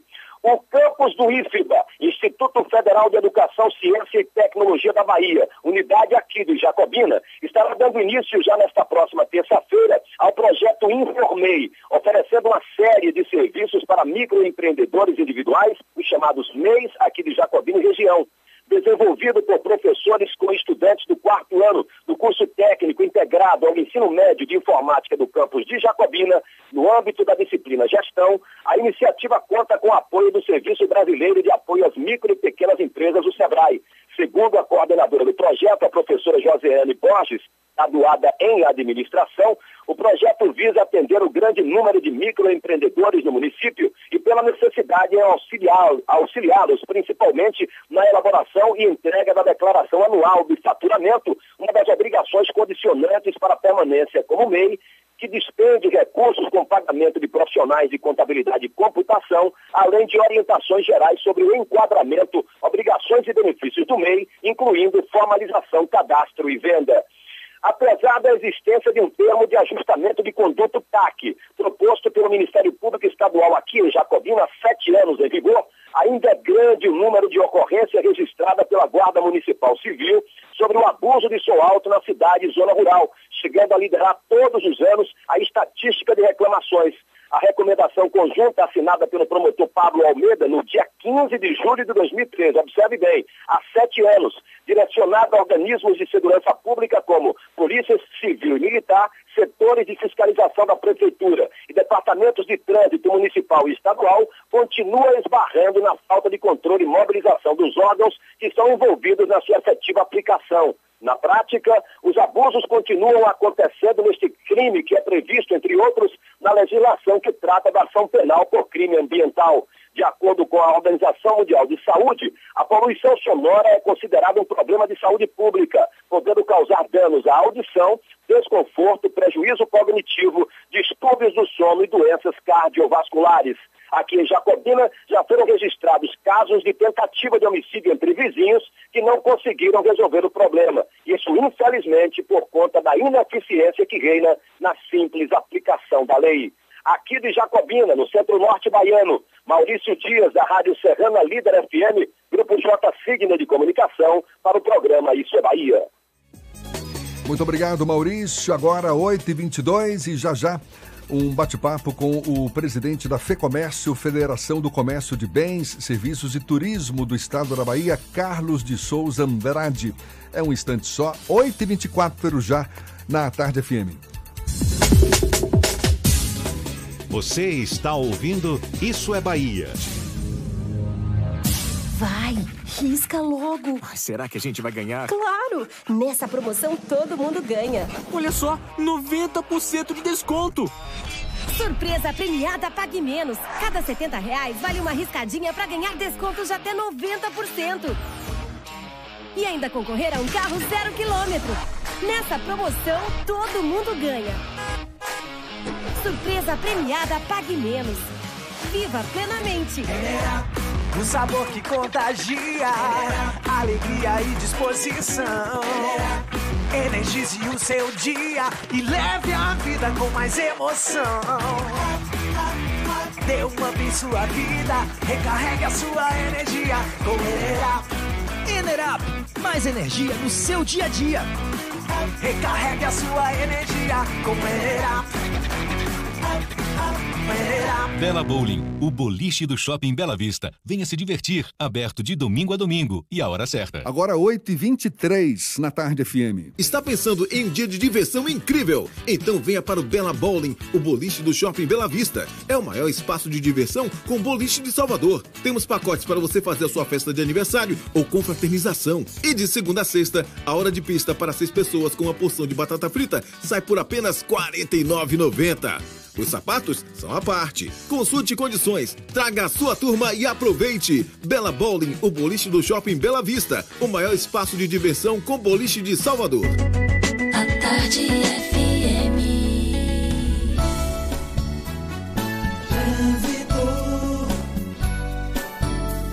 A tarde FM. Oferecimento. Monobloco, o pneu mais barato da Bahia a partir de R$ 149,90. O ano virou. Vire a chave de um seminovo Bahia VIP Veículos. Avenida Barros Reis, Retiro. A gente volta a falar lá de cima. Cláudia Menezes é quem sobrevoa a grande Salvador de olho nos motoristas. Novidades por aí, Cláudia?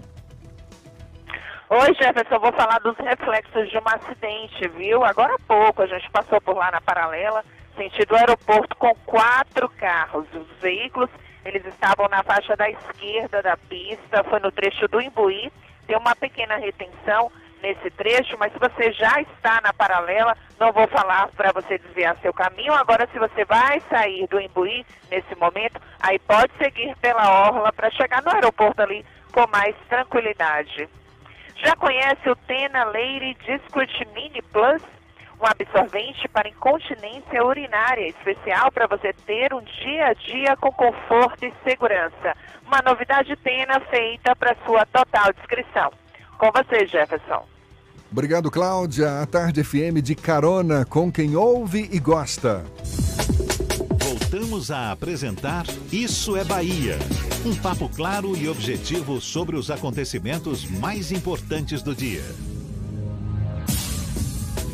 Agora 8h27, lançado no final de 2019 pelo governo federal, com o objetivo de incentivar a geração de emprego no Brasil, o programa de emprego Verde e Amarelo será o tema da palestra que o secretário especial de Previdência e Trabalho do Ministério da Economia, Rogério Marinho, fará na sede da FIEB, Federação das Indústrias do Estado da Bahia, no STIEP, na próxima quinta-feira, dia 6 de fevereiro, aqui em Salvador. A palestra do secretário é uma iniciativa das federações da Indústria, do Comércio de Bens, Serviços e Turismo e da Agricultura e Pecuária do Estado da Bahia. O presidente da FEComércio, Federação do Comércio de Bens, Serviços e Turismo do Estado da Bahia, Carlos de Souza Andrade, é nosso convidado aqui no Isso é Bahia. Queremos conversar sobre esse e também outros assuntos. Seja bem-vindo, senhor Carlos. Bom dia. Bom dia, Beltrão. Bom dia, Fernando. Bom dia, público ouvinte da, da tarde, FM. Queria, nesse momento, saudar os empresários do comércio, do serviço e do turismo de todo o estado da Bahia, bem como aqueles que trabalham, os, os colaboradores desses empresários. Porque quem constrói esse estado são os empresários, os empreendedores dos diversos setores do comércio, do serviço, do turismo, da indústria, da agricultura, mas quem toca, quem trabalha, quem é, no dia a dia, na labuta diária, são os nossos funcionários, os nossos colaboradores. E para eles, uma saudação especial nesse final de janeiro, 31 de janeiro. Maravilha. Sou Carlos, senhor dirigente de uma entidade representativa e tão significativa deste segmento tão importante do, da economia baiana. O senhor vê com bons olhos esse programa de emprego verde e amarelo? O, a expectativa do governo é de geração de 4 milhões de vagas de emprego com esse programa verde e amarelo. Isso em nível nacional. Agora, é um programa que vem recebendo críticas também, no sentido de que, por exemplo, pode sucatear a relação trabalhista. É, alguns empregadores podem optar pela demissão para aí sim substituir a demissão por, por esse primeiro emprego, onde, onde vão ter mais benefícios. Qual é a avaliação que o senhor faz? O senhor tem uma expectativa positiva, negativa, enfim? Olha, Beltrão, eu eu tenho certeza que a saída para o Brasil é, é a geração de novos empregos. empregos. Sem emprego, o país não tem saída. O Brasil e a Bahia e, o, e as cidades do interior uh, ficam difíceis de, de, de produzir, de gerar renda, de pagar impostos. É, nós entendemos que de 2019, do segundo semestre de 2019 até aqui, o, o número de emprego tem crescido um pouco, timidamente, mas entendemos que é melhor crescer pouco e timidamente do que como nós tivemos de 2014 até o primeiro semestre de 2019, queda de desemprego, chegando a 13 milhões de desempregados. Esse aumento a que o senhor se refere é em, em geral ou especificamente na área de comércio de bens, serviços e tudo? O desemprego foi geral. Agora, o comércio e serviço é um segmento que emprega mais. Pela pulverização que é o comércio. Comércio hoje, Beltrão, representa quase 90% do número de empregos é, pela pulverização, pela, pela qualquer lugar que você chegue, qualquer uh, vilarejo, lá tem 10, 15, 20 pequenos comércios. Pequena, antigamente uma venda, antigamente uma botica, antigamente um, um, uma barbearia, um salão de beleza. Isso tudo faz parte do guarda-chuva do comércio. Nós entendemos que a indústria e a agricultura tem seu ponto forte. Ah, Hoje a agricultura tem um destaque forte na área de emprego, a indústria está se recuperando é, também lentamente, mas o comércio é quem emprega. O comércio é, é, representa mais de 75% do PIB, mas emprega 90% do, do, da massa que trabalha. Os indicadores econômicos ainda são tímidos para o ano de 2020, sinalizam um crescimento mais otimista a partir de 2021. Qual é a avaliação que o senhor faz do desempenho desse setor em especial, de comércio? Nós temos, nós temos uma avaliação, a Federação do Comércio da Bahia tem um convênio com um instituto lá de São Paulo que ele avalia o nosso estado e nós crescemos, estamos crescendo aí é, de dezembro para janeiro, de novembro para dezembro, meio por cento apenas o, o nosso PIB. Quer dizer, é muito tímido, é muito pouco, mas nós estamos otimistas. Pelas, pela mobilização do governo, pela proatividade do governo, essa ação que o ministro Rogério Marinho está vindo fazer na Bahia no dia 6 e uma parceria junto com a Federação da Indústria, Federação do Comércio e Federação da Agricultura e as outras entidades, CDL, Associação Comercial, nós estamos motivando esse emprego verde e amarelo, realmente é uma bandeira, é uma iniciativa. Agora, eu sempre pontuo que não é só o programa em si, tem que existir é, a infraestrutura para que o emprego chegue. Primeiro, nós temos que ter um crédito mais, um juro mais barato. Infelizmente, o, o, o dinheiro no Brasil custa muito caro, principalmente para o pequeno, para o micro e para o médio empresário. Mas essa reclamação não é de hoje. É, isso é uma, reca... é uma reclamação. É uma reclamação que se arrasta ao longo das décadas passadas. Ainda, Mas não? é, é que o, os bancos, eu vou dizer aqui a pura realidade, os bancos, infelizmente, só pensam neles, neles e neles. O, o banco só vê dinheiro, só trabalha com dinheiro e tem aquela vontade voraz de ganhar e ganhar muito. Infelizmente, os nossos governantes, os últimos governantes, eu estou falando de 10, 15, 20 anos é, passados, é, não deram atenção a quem realmente precisa do dinheiro para produzir. E aquele, os bancários, o setor bancário. O setor bancário é, cobra o juro que quer. Essa semana eu vi um, um, contrato lá em minha mesa de um cartão de crédito para a federação, é, 360%. Um, um, juro por ano. Isso é um absurdo, isso é um assalto. Eu chamei meu secretário e disse a ele: não vou assinar isso. Isso é uma indecência. Entendeu? Isso é uma indecência, um juro desse. Um cartão de crédito, o banco cobra 12% por um atraso não é por toa, mês. Não é à toa que cooperativas de crédito, cooperativas financeiras têm crescido no Brasil, não é não? É, nós Até temos... como alternativa É. a esse sistema tradicional bancário. Você tocou num foco. É, infelizmente, nós do Norte e Nordeste não temos essa cultura cooperativista. Se você vai, e eu tenho a oportunidade de visitar os companheiros do Paraná, vou inclusive a segunda-feira num evento no Paraná. Eu gosto muito de conhecer o Brasil, desde o sul, do Rio Grande do Sul até Manaus. E vou ao Rio Grande, vou ao Paraná na segunda-feira para um evento lá.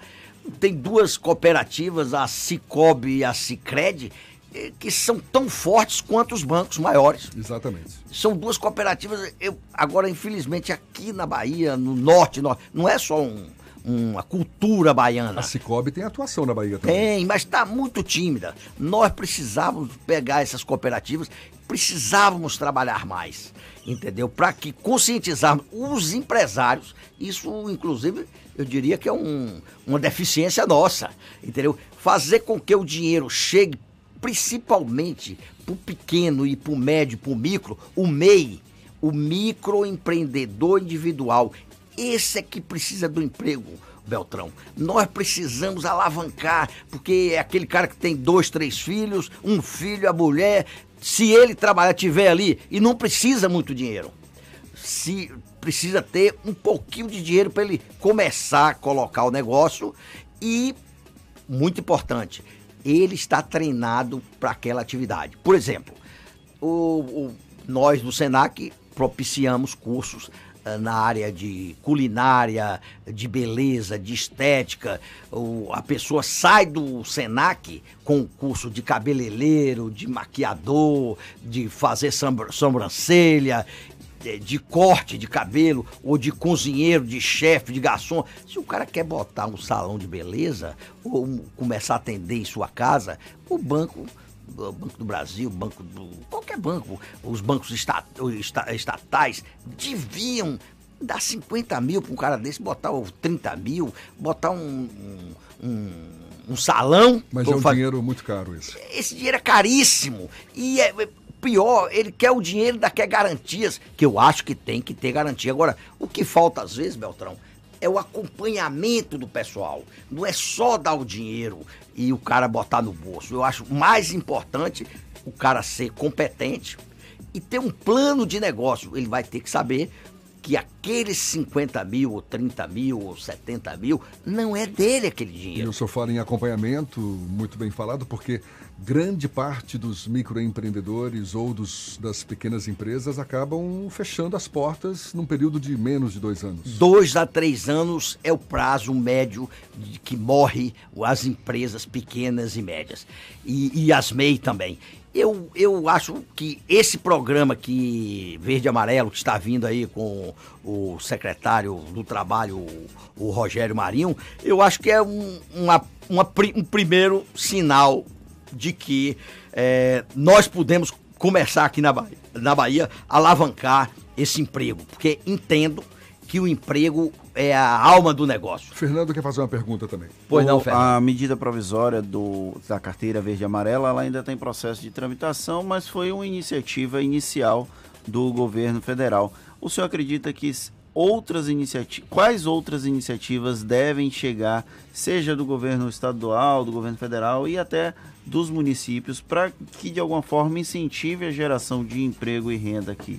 Olha, esse trabalho, eu sempre digo o seguinte: o emprego não é só do governo federal. Aliás, eu combato até um pouco é, o dinheiro só ficar em Brasília. Eu acho que as coisas ocorrem nas cidades, nos municípios. Infelizmente, a- o que nós vivemos até hoje é que Brasília gasta muito e rende pouco para o país é onde fica uma boa parte do recurso, é Brasília. Mas concordo com você que as- os- essas, essas parcerias têm que ser envolvendo a prefeitura e o Estado. Porque o dinheiro, Brasília tem que liberar, porque o dinheiro fica todo lá. Mas quem tem que consumir, quem tem que desenvolver são os sindicatos, as federações e os governos regionais. O- ou seja, os prefeitos e o, e o nosso governador. O senhor, quais tem alguma medida assim que o senhor vê- já esteja vislumbrando que pode ser feita e que com uma medida simples vai melhorar essa geração de emprego? Ô, Fer- Fernando, né? Isso. Fernando, isso, emprego não é fácil, não é de uma hora para outra que surge um emprego. Mas eu acho que já tendo um juro mais barato, já é uma medida é, plausível, é, já é um, um bom começo. Segundo, usar as unidades eh, das, das federações, por exemplo, as nossas unidades do Sistema S, é, Sesc, Senac, SESI, Senai, Senar, Sebrae. Sebrae. Nós do Sebrae, foi bem lembrado, o Sebrae tem uma estrutura magnífica e nós fazemos um. Eu hoje participo uh, do conselho, estou presidente do conselho do Sebrae na Bahia e vou dizer a você a importância do Sebrae para a Bahia, principalmente para atender a pequena e a média e a microempresa. Há uma certa demonização do sistema S por parte de eh, figuras de grande poder aqui no Brasil.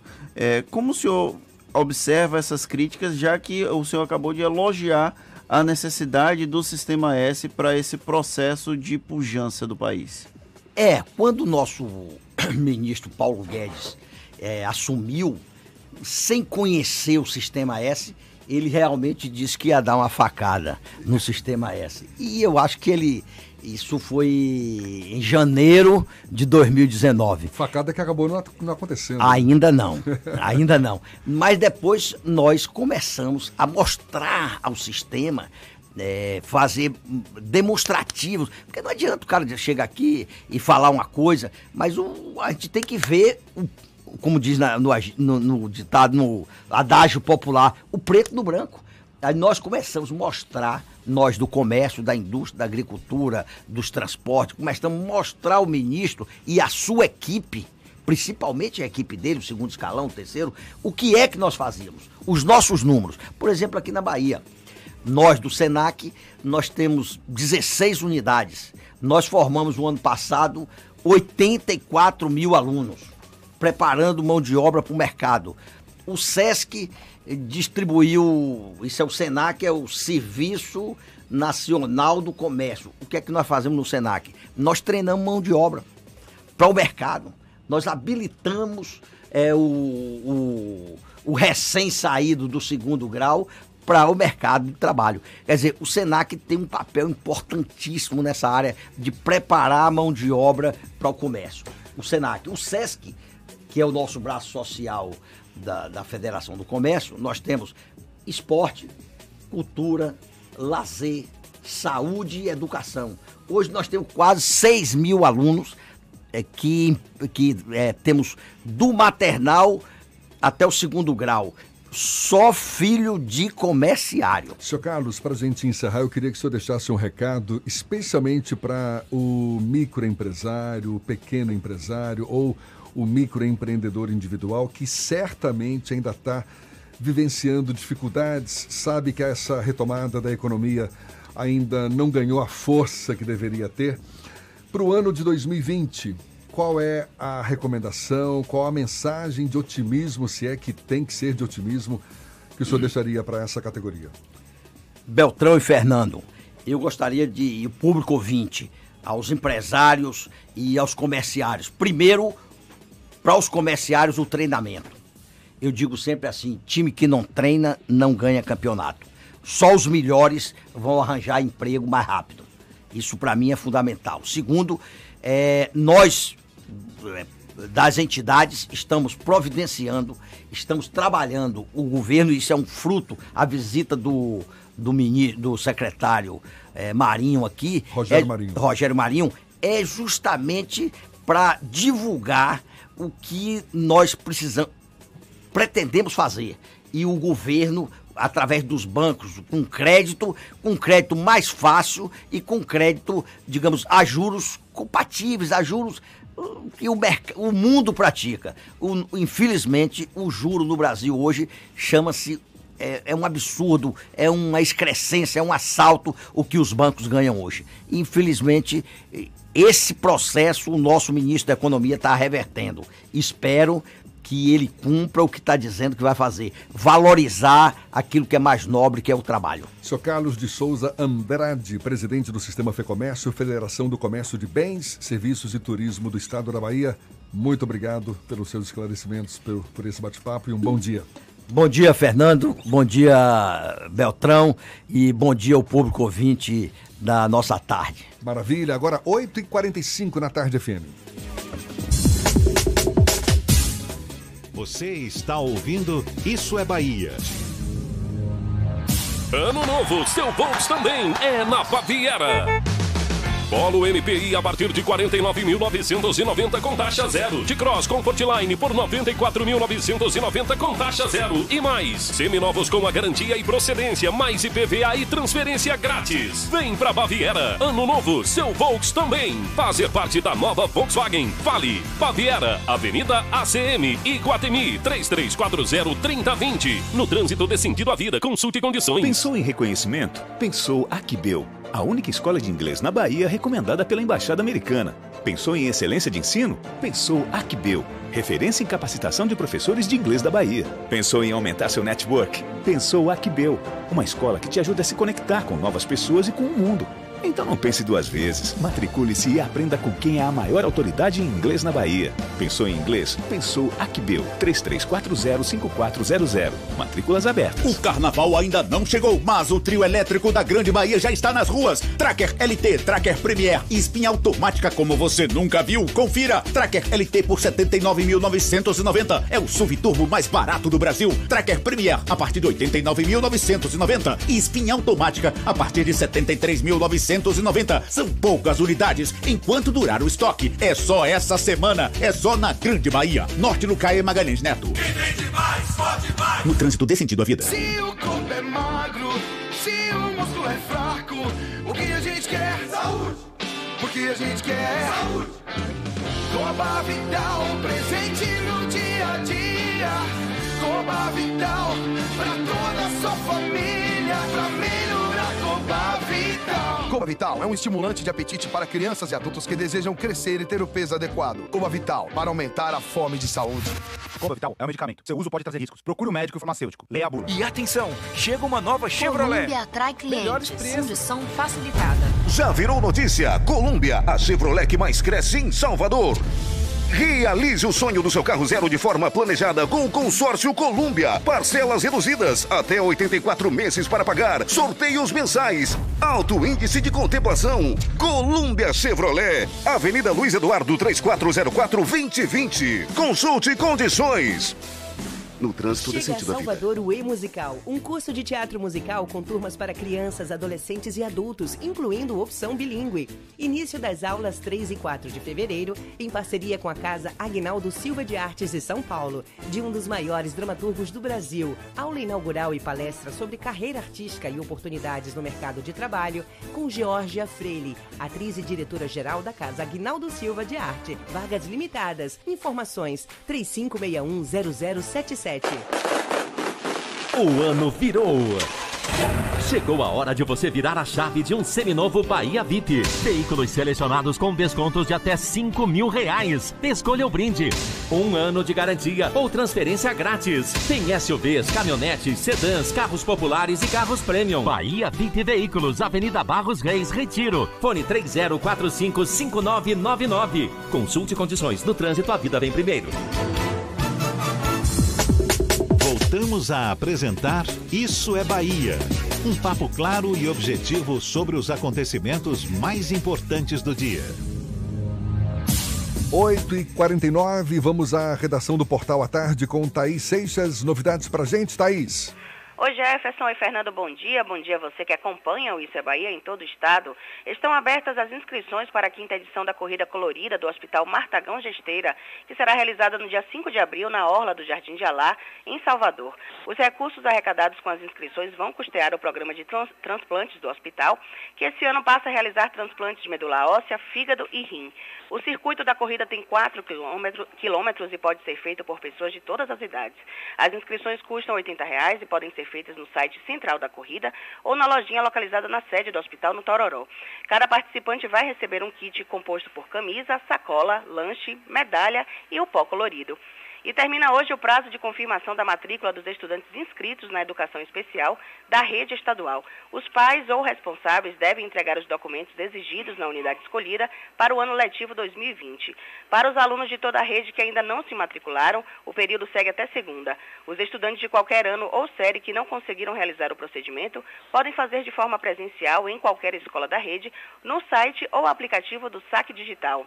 Os documentos necessários para a matrícula e outras notícias estão disponíveis no portal atarde, atarde.com.br. Volto com você, Jefferson.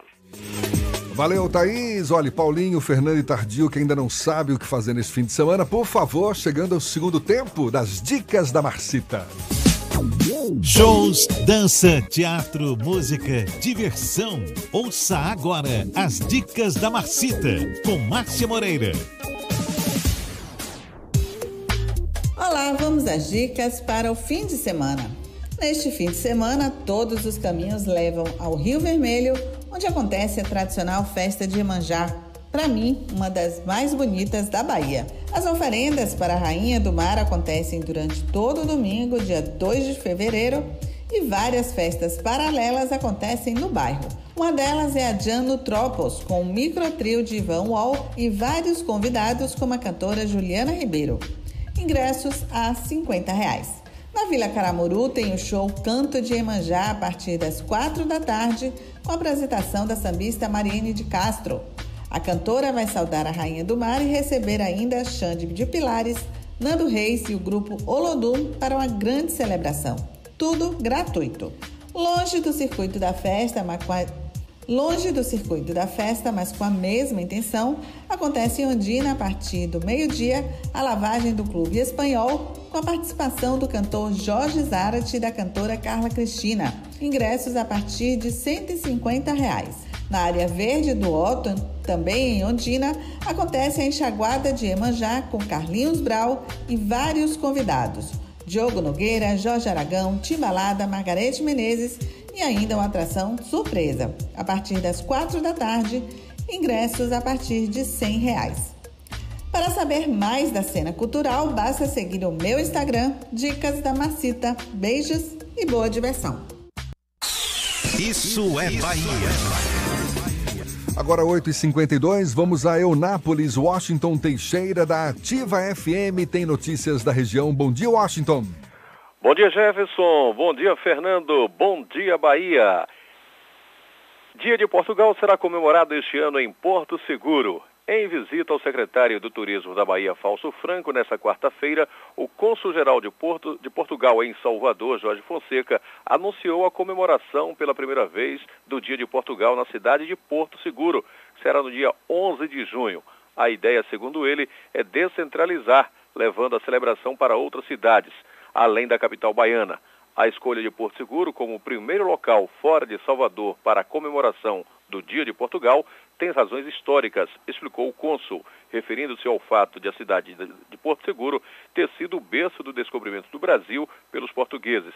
Além da cerimônia comemorativa, com a presença de autoridades dos dois países, a festa contará com um concerto da cantora portuguesa Ana Lains.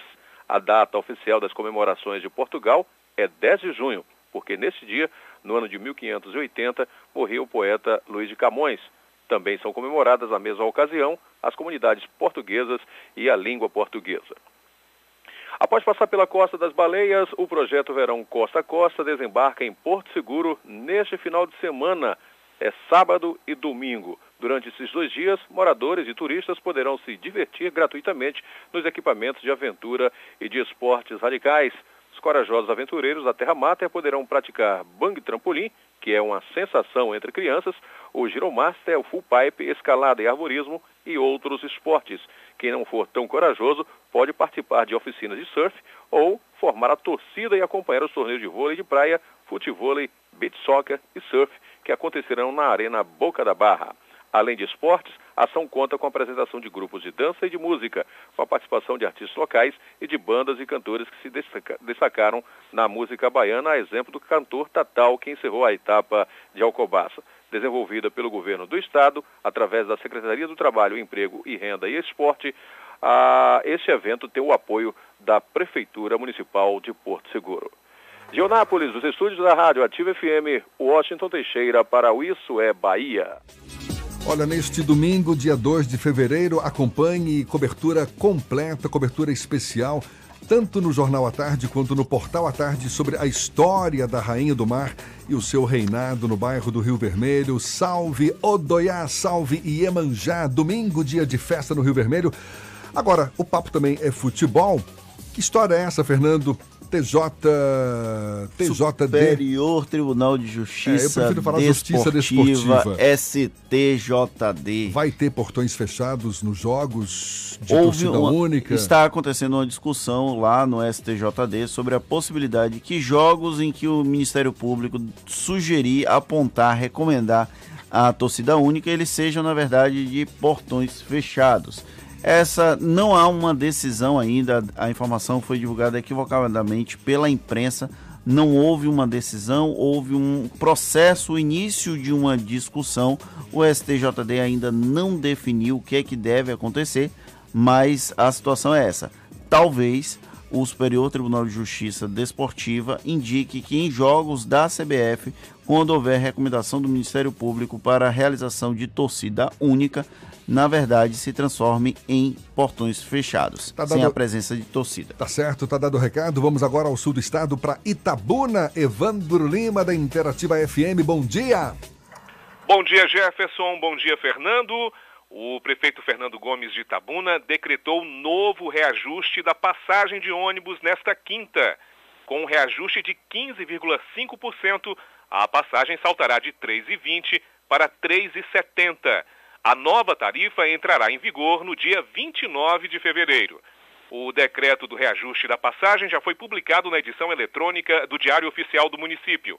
Há duas semanas, as empresas de ônibus apresentaram estudo da FIP e pediam reajuste da passagem para até R$ 4,50. Ainda conforme o decreto assinado pelo prefeito Fernando Gomes de Itabuna, a passagem de ônibus custará R$ 3,60 para quem paga por meio de cartão eletrônico. Neste caso, a compra é feita antecipadamente. Jefferson, semana que vem entrarei de férias. No meu lugar, o experiente Lula Tavares ficará responsável pelas informações de Itabuna e região. Um bom final de semana a todos. É com você, Jefferson. Boas férias para você, Evandro. Acabou, Fernando! Encerramos mais um dia de Isso é Bahia. Finalmente janeiro chegou ao fim e sextou. Amanhã, final de semana, a pleno vapor. Domingo tem festa de Iemanjá, todo mundo celebrando a Rainha do Mar. Um grande abraço, muito obrigado pela companhia de vocês. Nos vemos na segunda-feira a partir das 7 para Salvador e em torno e a partir das 8 para todo o estado. Bom final de semana. Ufa, sexta-feira, fim de semana batendo na porta. Aproveite bem o dia. Muito obrigado pela companhia, pela parceria, pela confiança. Bom fim de semana. Segunda-feira tem mais. Tchau, tchau. Tchau, tchau. Tchau, tchau.